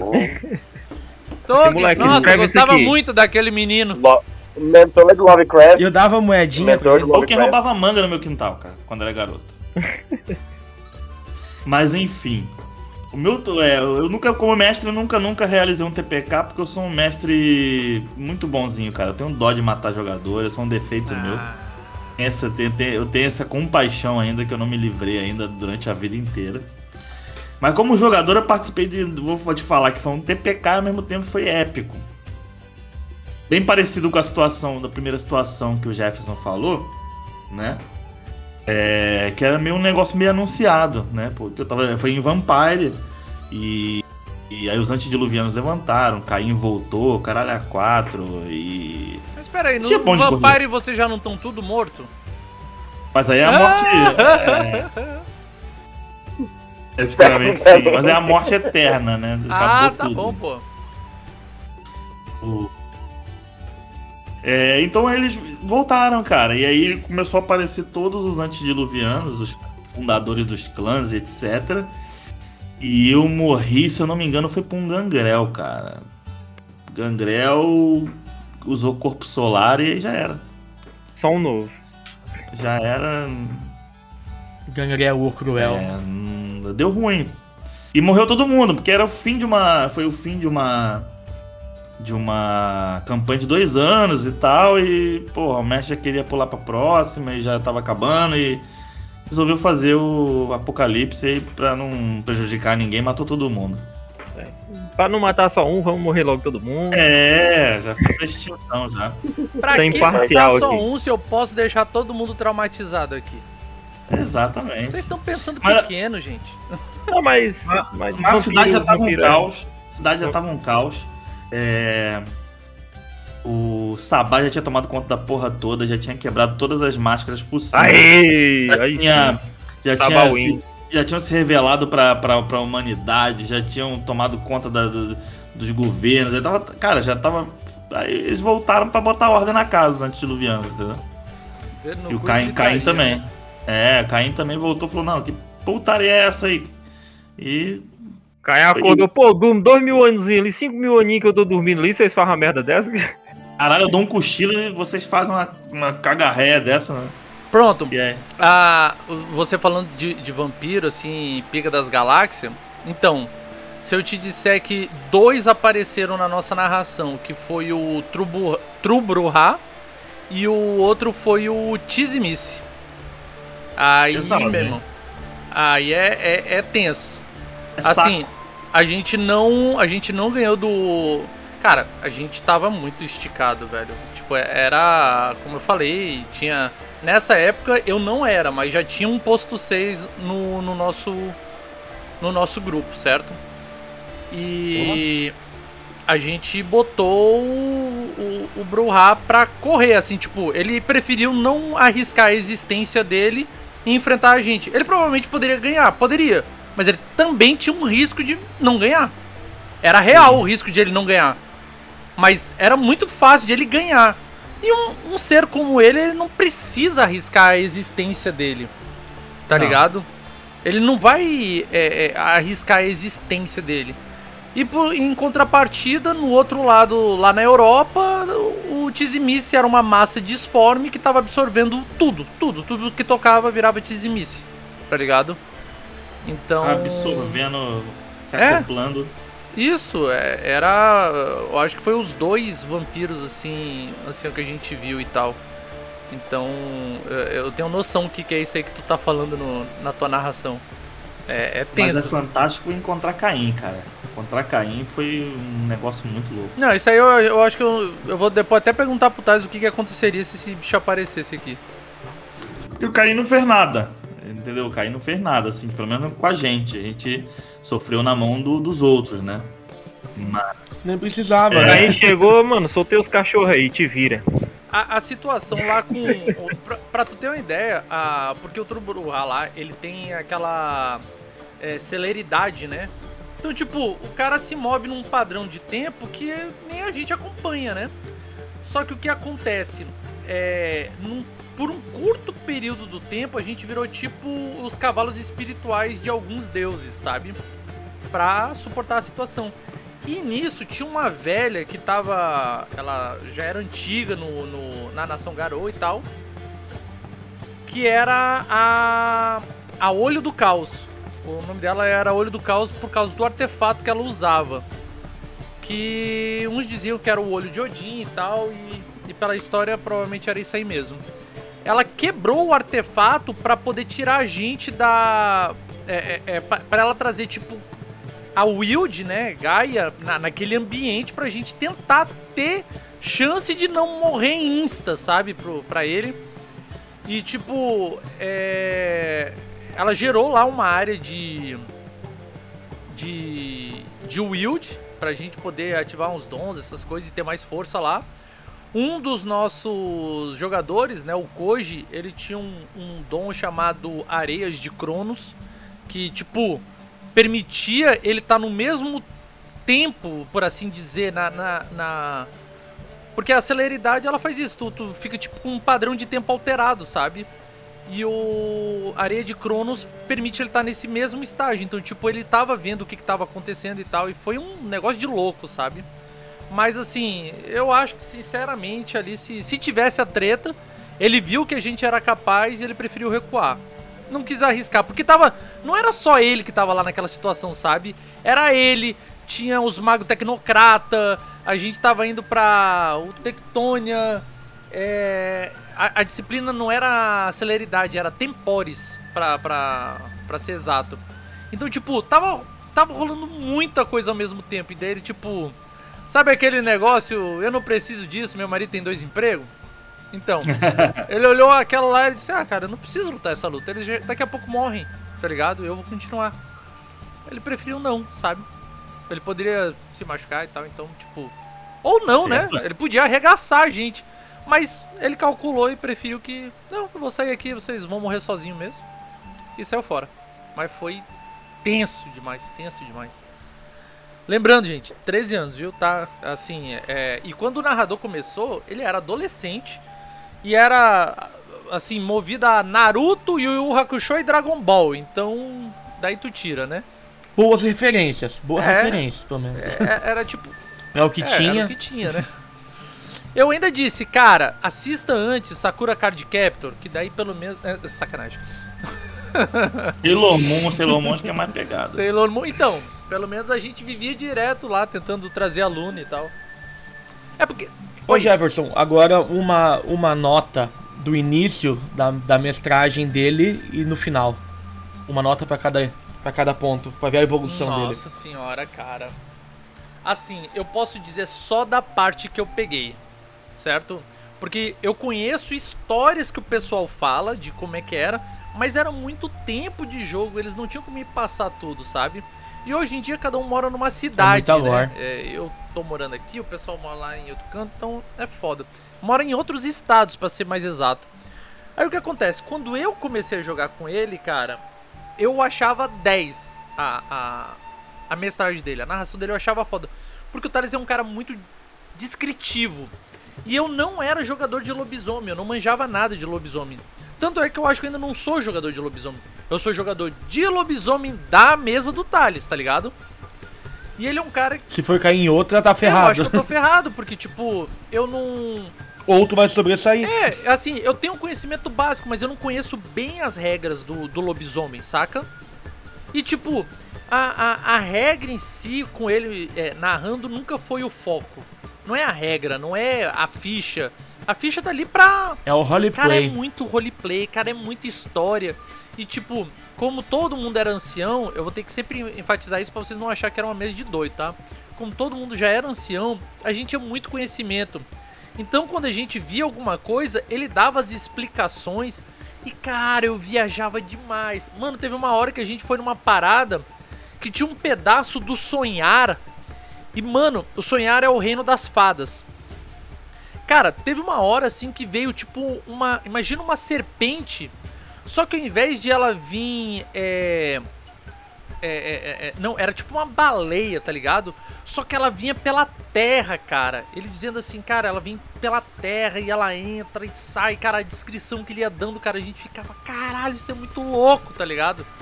Não tem como tu não ficar doido com, com, a, com a narração onde tudo é muito louco, tá ligado? Então, tipo, eu acho que pra mim começou 10 e terminou 11, velho. De 0 a 10. Eu posso estar rasgando muita sardinha, mas, cara, é. é- Só, só vocês jogando pra entender o que eu tô falando, cara. E tem a questão da memória afetiva também, né? Nossa senhora. Tem tanta que eu tô fazendo a- a- as crônicas da sexta era, né? Tô transformando em áudio pra não se perder como lágrimas na chuva, cara, essas, essas histórias. É, tem coisas que tem memoráveis que tem que ficar. O jeito é chamar o Thales pra narrar pra nós lá no Dado Vicente. Sim, é. é, é, o- o- aí entra, né, aquele negócio, pedir pra narrar, a gente pede, é só que o cara é bem, bem ocupadinho, é, é complicado, é bem complicado. Ele com esse, com esse lance aí da, da crônica da sexta era já, já tá consumindo um tempo assim inimaginável. Mas tá dando Aí certo. tu tá semestre ao mesmo tempo é brabo. não, também, é porque não adianta só mestrar. Ele é perfeccionista demais. Ele, ele vai mestrar e ele vai editar pra entregar um produto mega primoroso, tá ligado? Então é foda consumir tempo. Quem, não sei quem edita aí na, no baile, certo? Mas quem edita sabe o que eu tô falando. Edição é um negócio demorado, cara. Edição é um negócio que consome tempo. E se tu vai sonorizar para fazer, tipo, é, quase um audiodrama, né? É, é, é, muito tempo investido, cara. É tipo. É quase. É, eu vou chutar aqui. É uma hora para cada 10 minutos editado. Mas com certeza é mais, tá ligado? É que a gente aqui a gente divide em dois, né? Eu faço a parte de criação de enredo. Eu pego o áudio bruto, eu tiro todas as partes do espaço em branco, tiro Sim, os ruídos respiração e organizo a história. E organizo a história e eu jogo pro Fuscaldi. O Fuscaldi sonoriza e coloca os efeitos sonoros. Então, com certeza a gente gasta umas 5 horas para cada hora feita de, de, edição. Então, olha só, é, e aí vocês estão em dois. Ele, nas crônicas dele, as coisas dele, cara, ele é perfeccionista, tem que ser do jeito dele. Então, criar a história É o demora. dobro do tempo. Criar a história demora, editar demora, tudo demora, cara. Essa narração que ele fez era muito autoral, sabe? A, a Crônica da Sexta Era. Era muito autoral. Então, tipo assim, provavelmente se um jogador mais xiita aí do de, de lobisomem ouvir, vai ficar louco. Tipo, como assim? O Bruhá apareceu, como assim, sexto posto? Como assim, não sei o que? Mano, é a narração do cara, velho, na boa. tá entendendo? Era muito autoral, então. Não, e por ser um audiodrama, ele requer mais detalhes a na, na sonorização mesmo, os efeitos, né? É, a- no dado viciado a gente. Eu vou usar um exemplo aqui, todo mundo conhece, né? Que ouve podcast. A gente faz narração tipo Jovem Nerd, pô. Com o mesmo tipo de edição. Então é um negócio muito demorado. A gente só não tem a radiofobia no nosso lado. Mas é, é, quem edita sabe, é muito trabalhoso. E a gente quer entregar um produto de qualidade pro, pros nossos ouvintes, sabe? Então é por isso que acaba que a gente tem mais vontade de jogar e mestrar, mas infelizmente tem que editar também. E isso consome todo o tempo. Não todo, né? Mas tipo, uns 80% do tempo. É, e prezar por qualidade. Ou tu preza por qualidade, ou tu entrega conteúdo. É, é tipo assim, o dado viciado a gente sempre pensou o seguinte, cara, quantidade é fácil de conseguir, é só postar qualquer coisa. Mas porra, qualquer coisa um monte de gente já posta. A gente só vai, é, é, é, a gente faz gravação, é, por exemplo, o dado viciado ele sai quinzenal, certo? E, e o one shot, campanha, demora muito mais porque assim, one shot, principalmente é, tem que ser uma história, tem que ser uma one shot que vale a pena ser contada, certo? Não é só pra dizer assim, ah, eu narrei a maldição de Estrade ou a- as minas de qual é? Fandelver. de Fandelver. De Fandelver. Beleza, é, é, são ótimas histórias, mas todo mundo tá fazendo, certo? Não tô dizendo que é ruim, não tô, longe de mim. Tanto é que Não, é bom pra jogar, não pra streamar, pra, pra tu publicar, porque tem um milhão. Ou seja, faz uma aventura autoral que é E melhor. tu quer fazer uma aventura autoral que faz sentido, que, que tem conexão, que, que faz o pessoal refletir, que faz o pessoal ter emoções na mesa, é muito diferente. Não é de uma hora pra outra que tu tem um insight pra fazer isso. Então, quando tem, cara, por exemplo, é, eu vou, vou dar um spoiler aqui pra vocês. No meu top 3 do dado viciado, entre a cruz e a daga, é uma aventura que tá no meu top 3 a mensagem também e uma próxima aventura que vai sair no dado viciado, que vai ser a próxima one shot, ela vai ser a minha top 1. São aventuras que merecem ser mostrada pro pessoal ouvir. É um negócio que assim o pessoal depois de ouvir vai dizer: "Caralho. Caralho, tá entendendo? É aquele negócio que depois de um tempo tu ainda vai estar comentando e quando tu lembrar tu vai ficar com aquele sentimento eu, eu tô muito feliz de ter conseguido narrar a- a- essas aventuras que eu citei e, e mais ainda de conseguir botar no ar para outras pessoas ter a mesma sensação que eu tive, sabe? Então a gente prefere é, narrar, fazer um one shot quando quando tem realmente uma história que vale a pena ser contada e não só pra ganhar mais like, mais view, é, entende?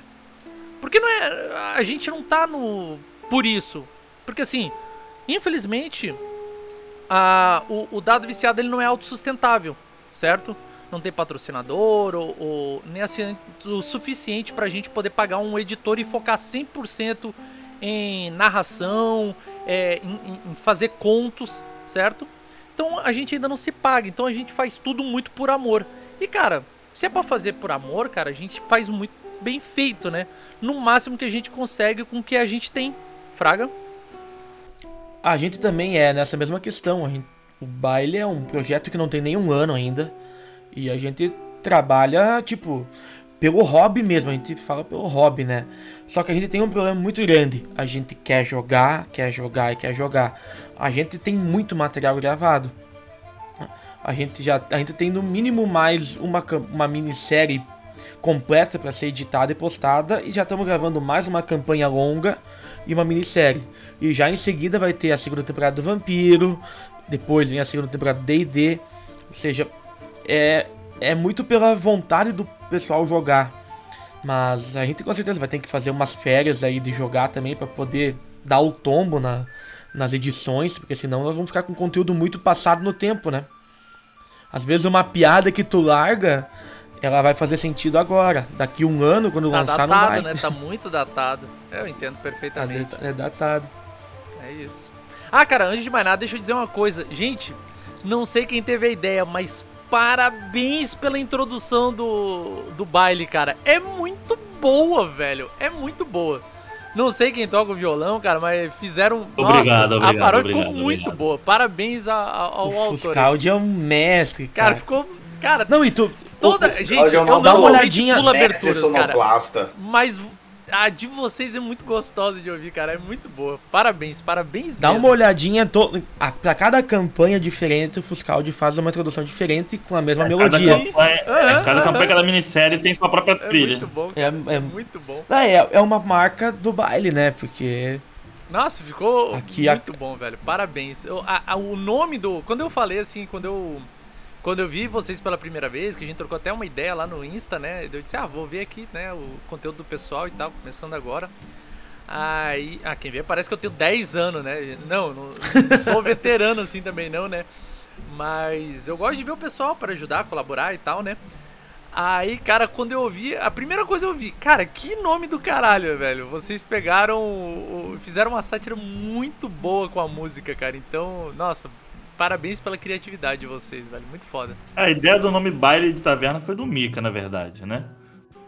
E só veio, tipo, nós, não, e, e foi numa zoeira, vamos botar que nome? Aí cada um dava um nome e eu, pá, podia ser baile de taverna. E dei risada, tipo, na zoeira. Aí o pessoal, boa, boa! E ficou, O cara. pessoal que, que, que A abraça co- a loucura, né? aí eu Não, a par- ali deu pra ver como é. Eu achei que a coisa ia ser um pouquinho mais séria. Ali, a partir daí tu já viu como é que é a ideia do baile. É, né? a galhofa surgiu do nome, né? É, mas aí, da, da ideia do nome do Mika, automaticamente veio a ideia de fazer a trilha sonora. Pô, tem que fazer a trilha sonora de acordo com. que, que remeta diretamente ao que é. E aí eu. Não, a, É. a- a gente pensou em usar uma, uma- cantar por cima. Tinha letra de elfo na taverna, mas nunca, nunca engajou, não deu certo. Não, melhor sem letra. Sem letra foi. É melhor sem letra. Melhor Que coisa. bom, que bom. Tá bom do jeito que tá. Já tem a, do, já tem a próxima minissérie, que é de Sion, já tá pronta a trilha, tá- a vinheta também. Vai ser de Sion. Vai, Vai é. ter, tamo gravando e tá muito massa. Sion é, é aquela mesma. É a mesma pegada do Exalted e tal, né? É esse? Ou eu tô ficando maluco? É uma pegada. Per, é, vamos usar a cultura pop, é uma pegada Percy Jackson. É, mais ou menos É. isso. Eu não sei, eu não conheço o Exalt, então. É dos semideuses, Não, é, é, é, é divindades. isso É, aí. É, É aí. D10, Pô, é D10. Que foda, que foda. é da White Wolf. Muito então, bom, cara. é, muito é- bom é da pegada do, do, do Storyteller, tá ligado? Massa. Isso. você- É. Quando é que sai? Depois do Cachorro Samurais. É, o Cachorro Samurai são cinco sessões, nós vamos ter o papo de taverna, talvez uma one shot se sair, daí vai, vai, vai daqui um, no máximo dois meses começa o Sion. Massa, muito massa. Essa quero muito acompanhar. E o Mamute que tá narrando, o Mamute é um monstro narrando, pena que não pôde participar hoje. O mamute pequenino? Não é tão pequenino assim, um abraço, Mamute. Ah, o cara, o, cara, o, cara, o cara que falou isso não viveu esse meme, pelo amor de Deus. Quem é? Cadê o, o Matusalém aí, o homem da lama? Vai dizer que tu não lembra. Foi eu. Mamute pequenino. Mamute pequenino. Ah, tá bom. Obrigado por não me deixar no vácuo, viu? Eu já tava ficando Cara, triste. quando eu ouvi o nome dele foi automático. Eu, eu tenho essa mania de. Minha mente funciona muito de forma é, humorística. Eu tenho uma mente assim. Então tudo que eu ouço, que eu absorvo, eu, as piadas elas vêm. E quando eu ouvi o nome dele, obviamente, eu saltou. O, o- é quem vai narrar o Exalted é o Mamute, é? O Sayão Mamute que tá narrando, né? Poxa, eu queria pegar com ele o Panteão Yorubá. Será que ele tem pra me arrumar? Cara, Com certeza deve ter. tá vendo? A- tudo que a gente queria de Panteão ele tinha. Ô, depois verdade, ele- joga ele lá usou- no grupo de vocês se vocês tiverem um, um- lá no WhatsApp, pô. Na verdade. Vou fazer agora. Já vou Na adicionar agora. verdade, é, a gente tá trabalhando com o Panteão do Livro, né? Eu até pensei, Mas tem Até vários até pensei em usar alguma coisa na pegada Yorubá mesmo, né? É, eu, né, sou eu estudo, né, cultura Yorubá, etc. Tô até montando um podcast específico sobre cultura Yorubá. Eu fazendo sério? coisa séria. Tu tá de é, sacanagem. sério. Meu irmão Thales É. tem muita figurinha pra trocar contigo, então. Em parceria, é, num- é- é, sou eu, só. Sou eu e uma professora portuguesa, né, que mora na Nigéria. Ela é embaixadora cultural lá na Nigéria do. Caralho, ela é embaixadora cultural da Nigéria. Na do- Nigéria? não, na- não, não, não, não da Nigéria. Ela é Não, na embaixadora Nigéria, cultural. né? Na Nigéria. Isso.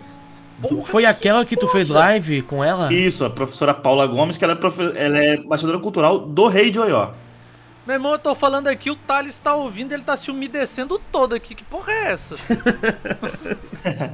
Ela é embaixadora cultural do Rei de Oió, que é o que é o, que é o descendente vivo mais próximo de Xangô, digamos assim. Caralho, que ma... Velho, a gente. Ó, esse papozinho aqui. É, cara, é foda, né? Baile. É, é, no papo de taverna não tem como a gente não papear, né? Acaba que a gente foge do assunto. Gente, Essa é a ideia do papo cara, mesmo. É o trocar ideia. eu vou. Eu vou. Eu vou passar pro Thales. Depois também teu contato, se tu permitir. Porque o. Passa, passa. Na Lua de Sangue tem um. Um dos jogadores, ele é candoblecista. O, do, o personagem, né? O personagem. E ele é um garoto e tal, então, tipo, tem muito da, da cultura ali nisso. Que é o É Chocos. É o Chocos da Nação Garou, que. Sabe esses livros tudo de. é, de lobisomem que tá traduzido em português? Então, foi a Nação Uhum. Garou que traduziu.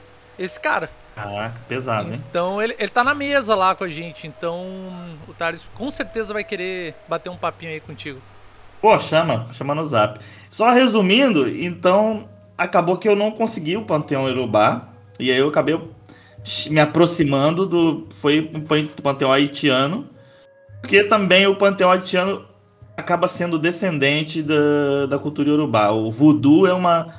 Como se fosse o candomblé haitiano. Então é uma descendência caralho. direta. Meu irmão, Entendeu? tu falou aí, eu- eu- a quinta série bateu forte aqui. Voodoo é pra Jacu? É. Mano, é porque a gente cresceu com pica-pau, velho. Foi mal, perdão. Gente, ó, eu não quero Não. ser ofensivo pra nenhuma religião, mas, cara, eu cresci com pica-pau, desculpa. Já tá no, no espírito do baile. Voodoo é Eu, tapiação. pensei, eu, Vai. eu pensei naquele vídeo da. Na hora que você falou Haiti, da haitiano, eu pensei naquele vídeo lá do Deus da, da Polinésia. Do Porto Ah, fundos. Deus Polinésio, pô.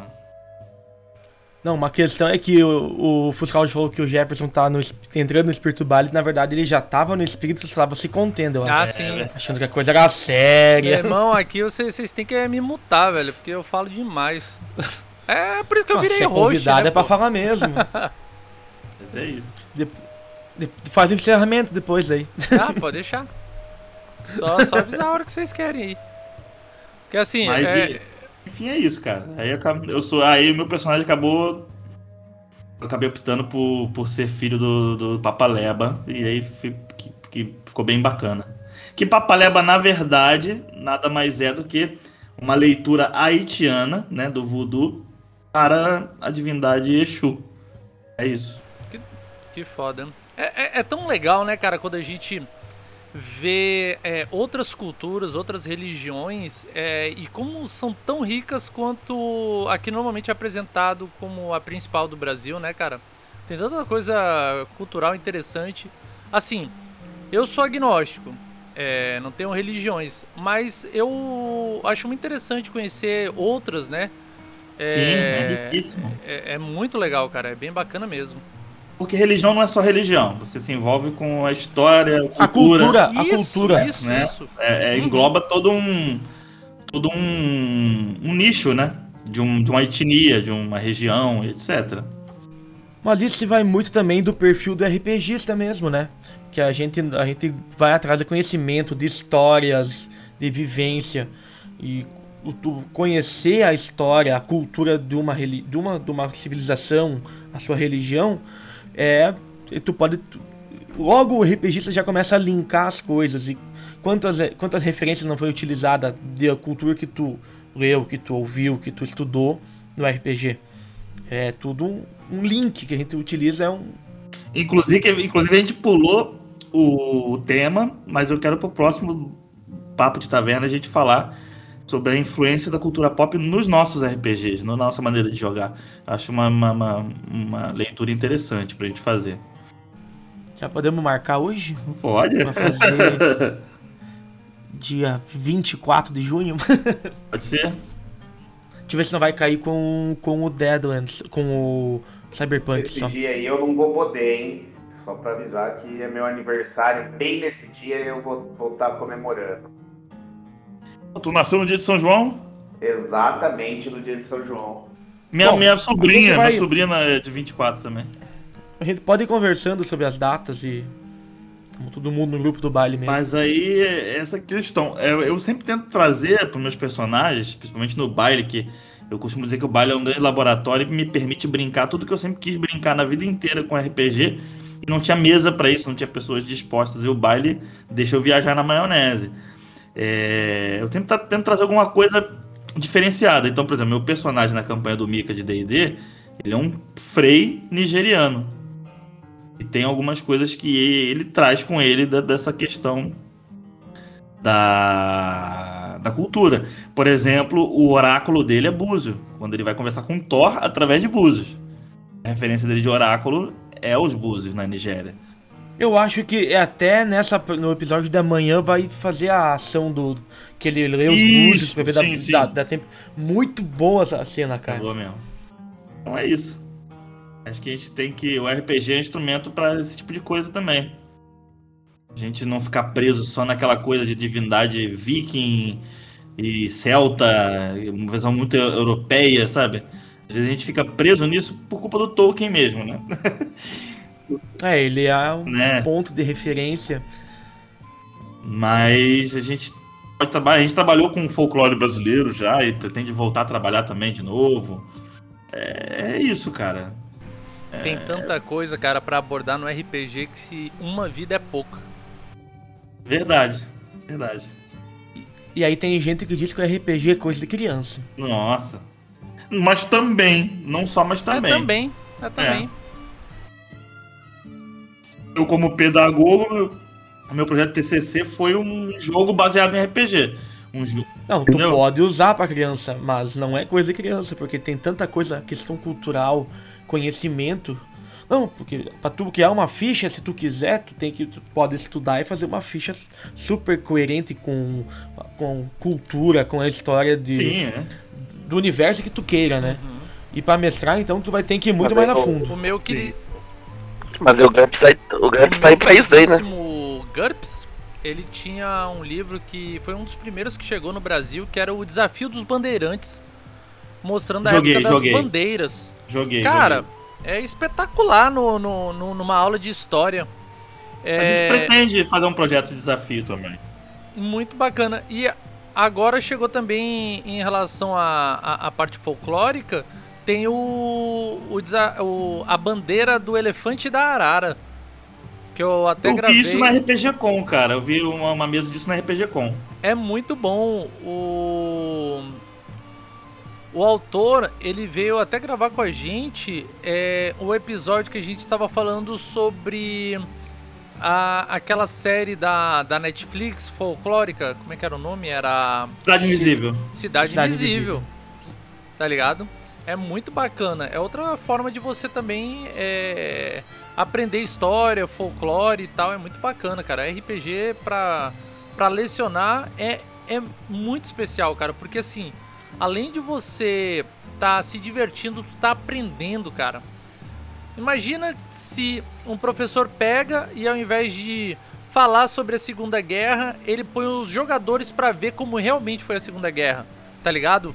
Não precisa. É, eles são coadjuvantes na, na Segunda Isso. Guerra, mas tem a sua missão. Poder colocar pra que é- vivenciar a Segunda Guerra, né? Pra, pra eles não poder mudar, alterar os fatos, mas ele está vivenciando tudo que tá acontecendo, é, ele, né? ele vai ser aquela visão no, no, no campo de batalha, vendo tudo acontecendo.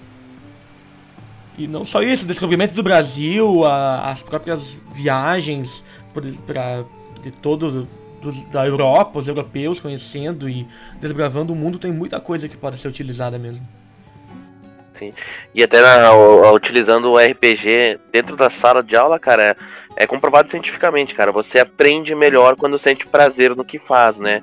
Então você trazer esse RPG pra dentro da sala, então o ali como, como pedagogo, é, traz muito mais facilidade pra você literalmente ensinar todos esses aspectos, porque você tá ah, induzindo o cérebro da criança, né? Então eu já discordo, né, ah, que eu acho que RPG é pra criança também, porque você já tá induzindo de um modo mais saudável a criança estudar de um Sim. jeito diferente, entendeu?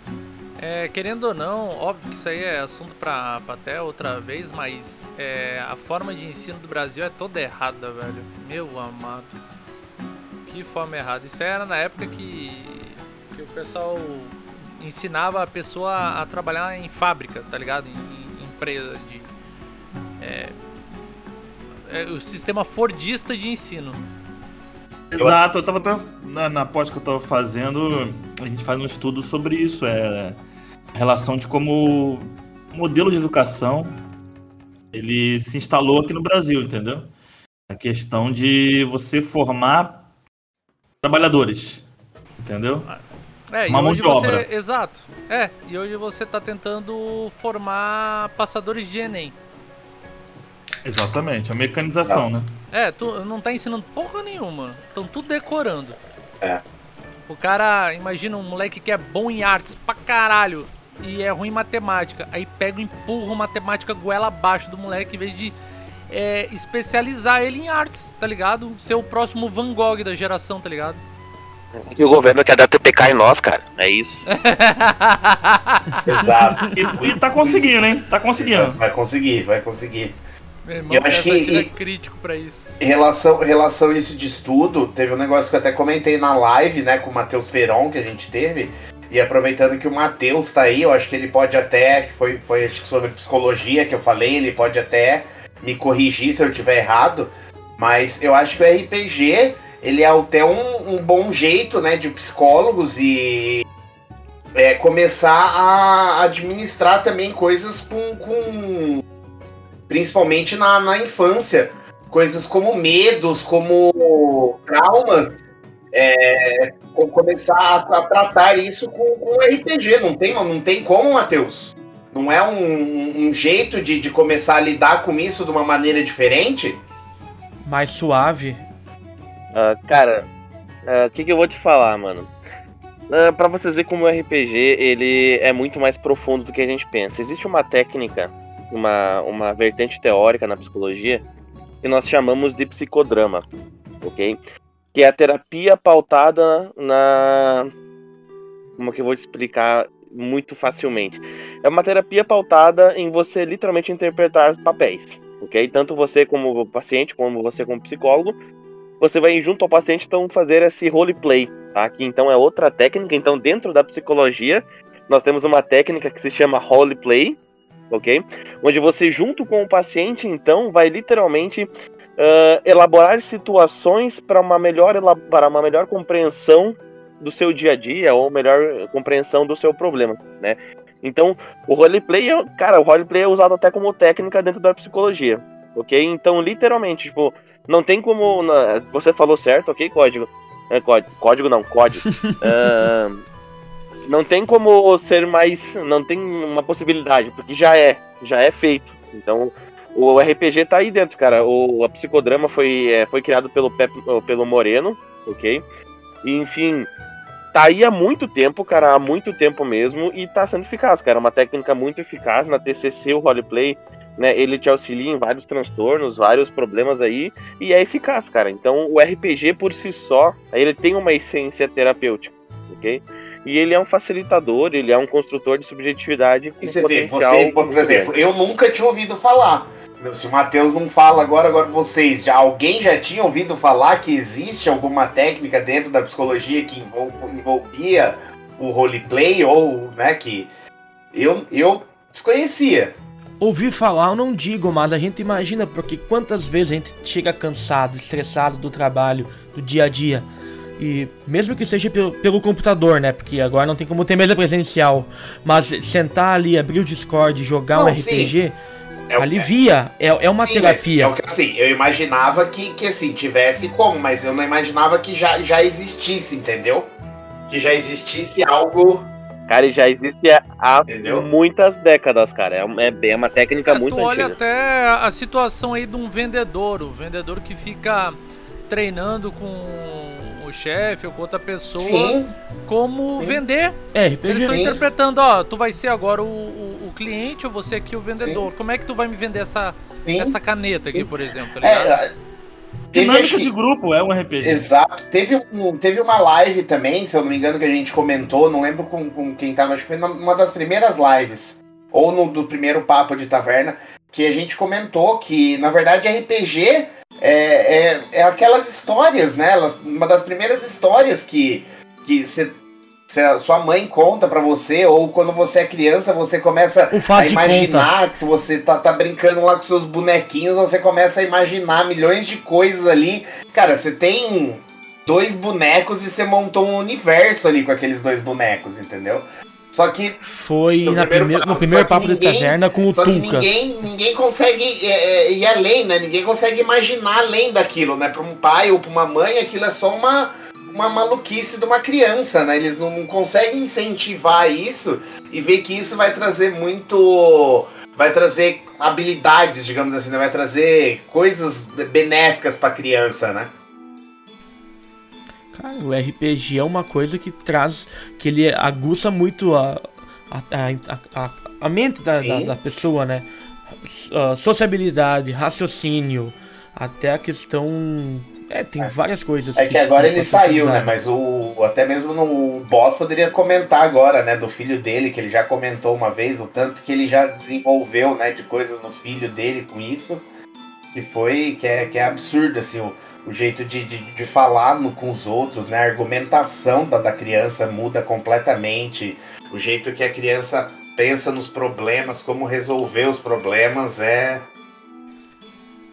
Claro, porque tu tá, tu tá se obrigando a tomar ações Sim, rápidas o tempo assim. todo, a raciocinar, a conversar, a dialogar. É uma coisa muito boa. E sem contar que quanta, quanto conteúdo quanto a, quanto a história, cultura, se tu for utilizar o RPG pro ensino mesmo, que tu não pode passar para uma criança ou para um grupo de crianças. Tanto que eu comentei, eu não sei se foi no último papo, se foi no papo lá na, no Downplay ou se foi no papo lá no Holland 20, que antes da pandemia eu trabalhava com ensino de, de violão, de música aqui, pro meus, aqui na cidade, e eu queria muito abrir uma ONG e passar, fazer o RPG como uma, uma forma de passar conhecimento.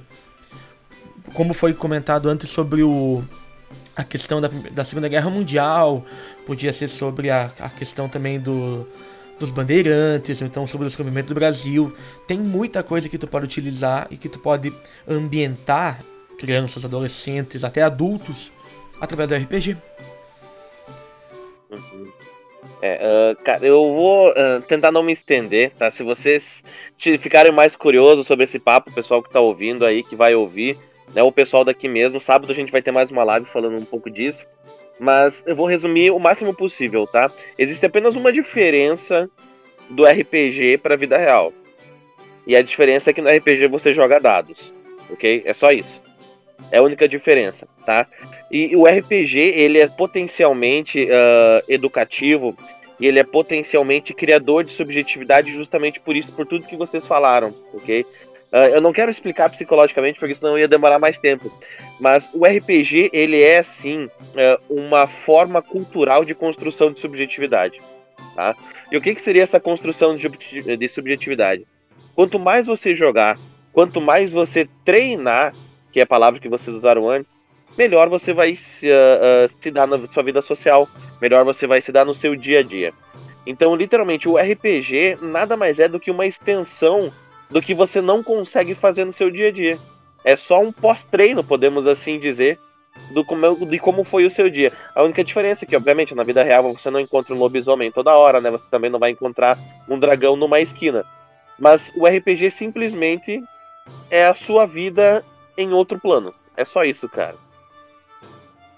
Sim, eu até ia brincar antes. Eu fiquei quando tu comentou do pessoal da, da terapia. A palavra, não sei se a palavra correta é terapia, mas o pessoal usando o RPG, o roleplay, para tratar problemas, né? De, da questão, problemas em geral e eu fiquei imaginando eles rolando dados ali, então foi tipo uma, um pensamento bem brincadeira mesmo, mas Rola 2 de 20 pra fazer o pagamento aí. Vai, vai que. Ah, foda. se fosse eu já daí... comprava 2D100 logo, velho. 2D20 até parece. Se fosse o Pedro, ele ia usar. Claro. Pra, pra, pra, como, é que, como é que foi a tua técnica lá pra tu fazer o pessoal acreditar que uma nota de 100 uma valia nota 2 de 2 valia 100 reais. É. Eu sou hipnose, né? Dominação. Hipnose, hipnose. Hipnose, isso. Eu sou. Mas enfim, eu acho que eu concordo muito sobre essa questão RPG. A gente vive o RPG o tempo todo. É só uma questão da gente olhar com esses olhos mesmo. E eu não faço tanta cagada na vida real. Há controvérsias. Né? Há controvérsias. Olha, eu, eu, eu, eu, vou ficar meio triste porque normalmente eu sou o mestre, eu tenho controle de tudo. Na minha vida eu tô mais perdido que cego em tiroteio, então tá foda. Então não sei se eu concordo ah, muito se eu encontrar um mestre, né? Os dados viciados estão só no, no RPG. Aí, ó, viu? Ó, ó, eu posso, eu posso dizer então, rapidamente, que você busca esse controle que você não tem na Olha vida isso. no RPG. Olha só isso, isso rapidão. Assim, na vida, geralmente, a gente é aquele NPC irrelevante, né? Sim.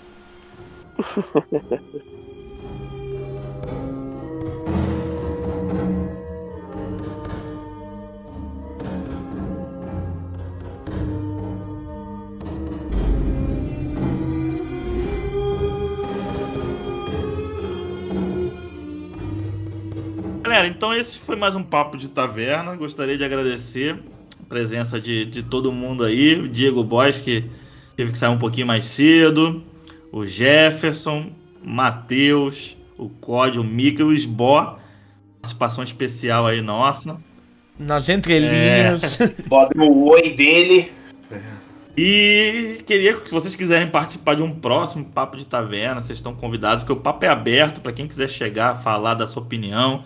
O, a gente tem um tema, mas nunca fica só no tema, a gente sempre vai devanear para algum lado.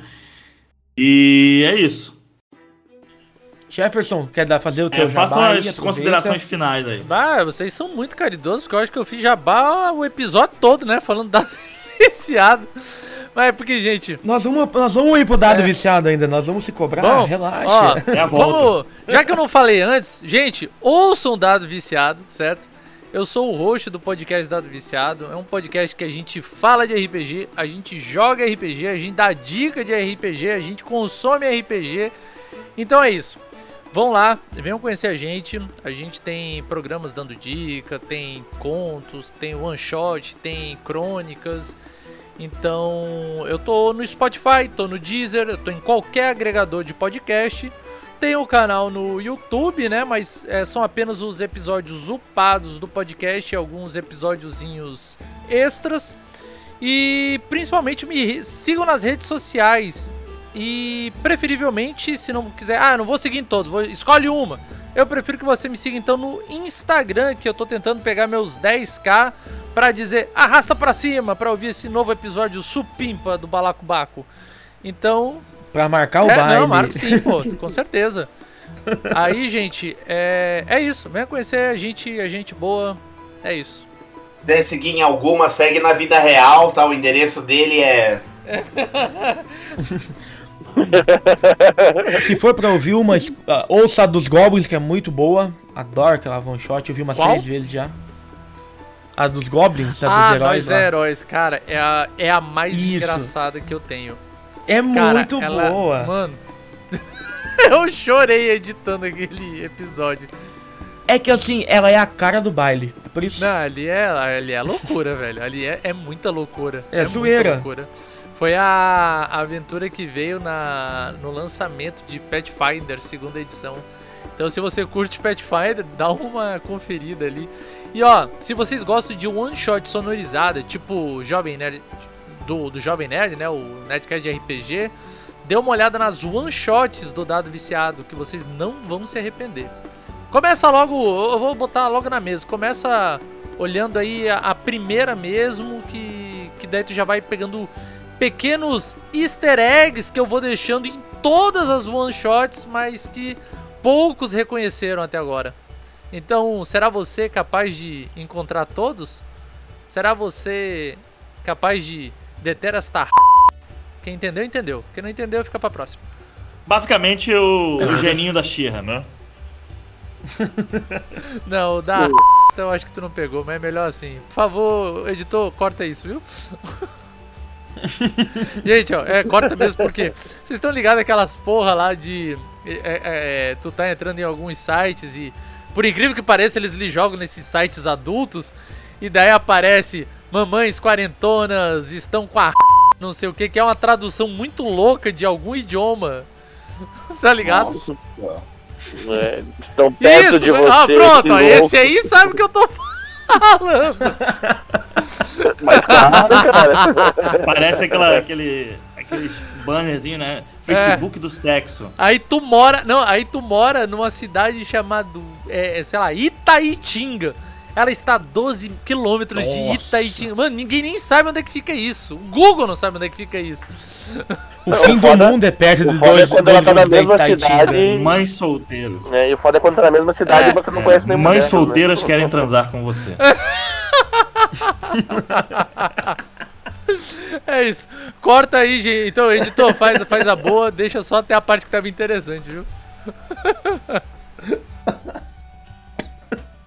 Me afoguei. Opa, gospe, filho. Gospe, gospe. E vou falar pra Passei, vocês, eu passei, quase que, saí, quase que saí do. Da cal aqui, porque começou uma, uma live no Instagram da Dread Hot. Mas eu falei, não, vou ficar. Deixa quieto. Eu sou a Dread Hot. Bom, falar pra galera também, né? Como o boss saiu, falar pra galera também dar uma olhada lá na Nord RPG, né? Página parceiraça Fantástico. nossa que o boss não conseguiu ficar até o final, mas de galera, dê uma olhada lá na Nord RPG, curtam lá. Sigam no Instagram também, são os melhores memes da, da, da- daqui do, do- Tirando o baile de taverna, é a, é a- é a página com os segundos melhores memes da internet. A primeira é a gente do baile de taverna. Acho que é o contrário, cara. Pô, pô, Não, se for pra lá falar mal de bar de monge, é lá no dado viciado mesmo. Eu, eu tava quietinho Que se, aqui, se né? resume a isso. Eu, eu não ia falar. Gente, falar de, de monge bar deixa eu estar cachorro morto, né? Toda vez que eu falo é tipo aquele meme dos Simpsons. Stop, stop, is already dead. Não, e a- quem estiver ouvindo, vai lá e comenta na qualquer publicação. Eu adoro matar o boss. Ele vai entender. Isso. Não, mas gente, true da true. É, a, a Nord e o Baile Taverna tem uns memes muito bons, cara. Tem hora que eu fico assim na cara de pau. É, será que se eu copiar aqui, eles vão achar ruim? Não. Então eu disse, não, eu vou só, come vou só comentar Só lá e, e e igual, cara. repostar Copia. mesmo. Eu vou só repostar que, que, que dá certo. Eu teria que contratar o, o boss pra fazer meme pra nós, mas eu, eu tentei, dei umas indiretas, né?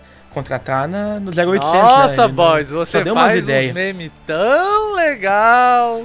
E a gente tá precisando Eu precisava de alguém conteúdo. fazer uns memes aqui. Ah, Marcava o boss, arroba. não, não rolou, infelizmente. Não deu, não deu. E agradecer o Matheus também, né? Tamo aí, tamo aí. Que, por, por ter vindo, participado.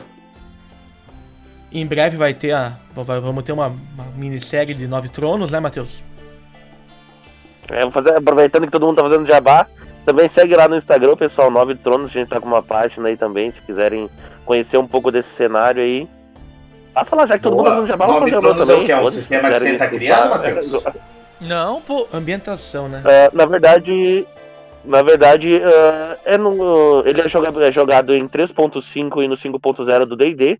Na verdade, a criação mesmo é o cenário, tá? São é, é um mundo inteiro interativo, ok? Baseado tanto é, em todas as aventuras até hoje que eu joguei de D&D e no Tormenta. Então, eu meio que mesclei tudo isso e criei um cenário vivo. Então, é um cenário que está em constante mudança. Nesse momento, que a gente está conversando, é possível que possa estar ocorrendo guerras dentro do cenário ou algo do gênero, né?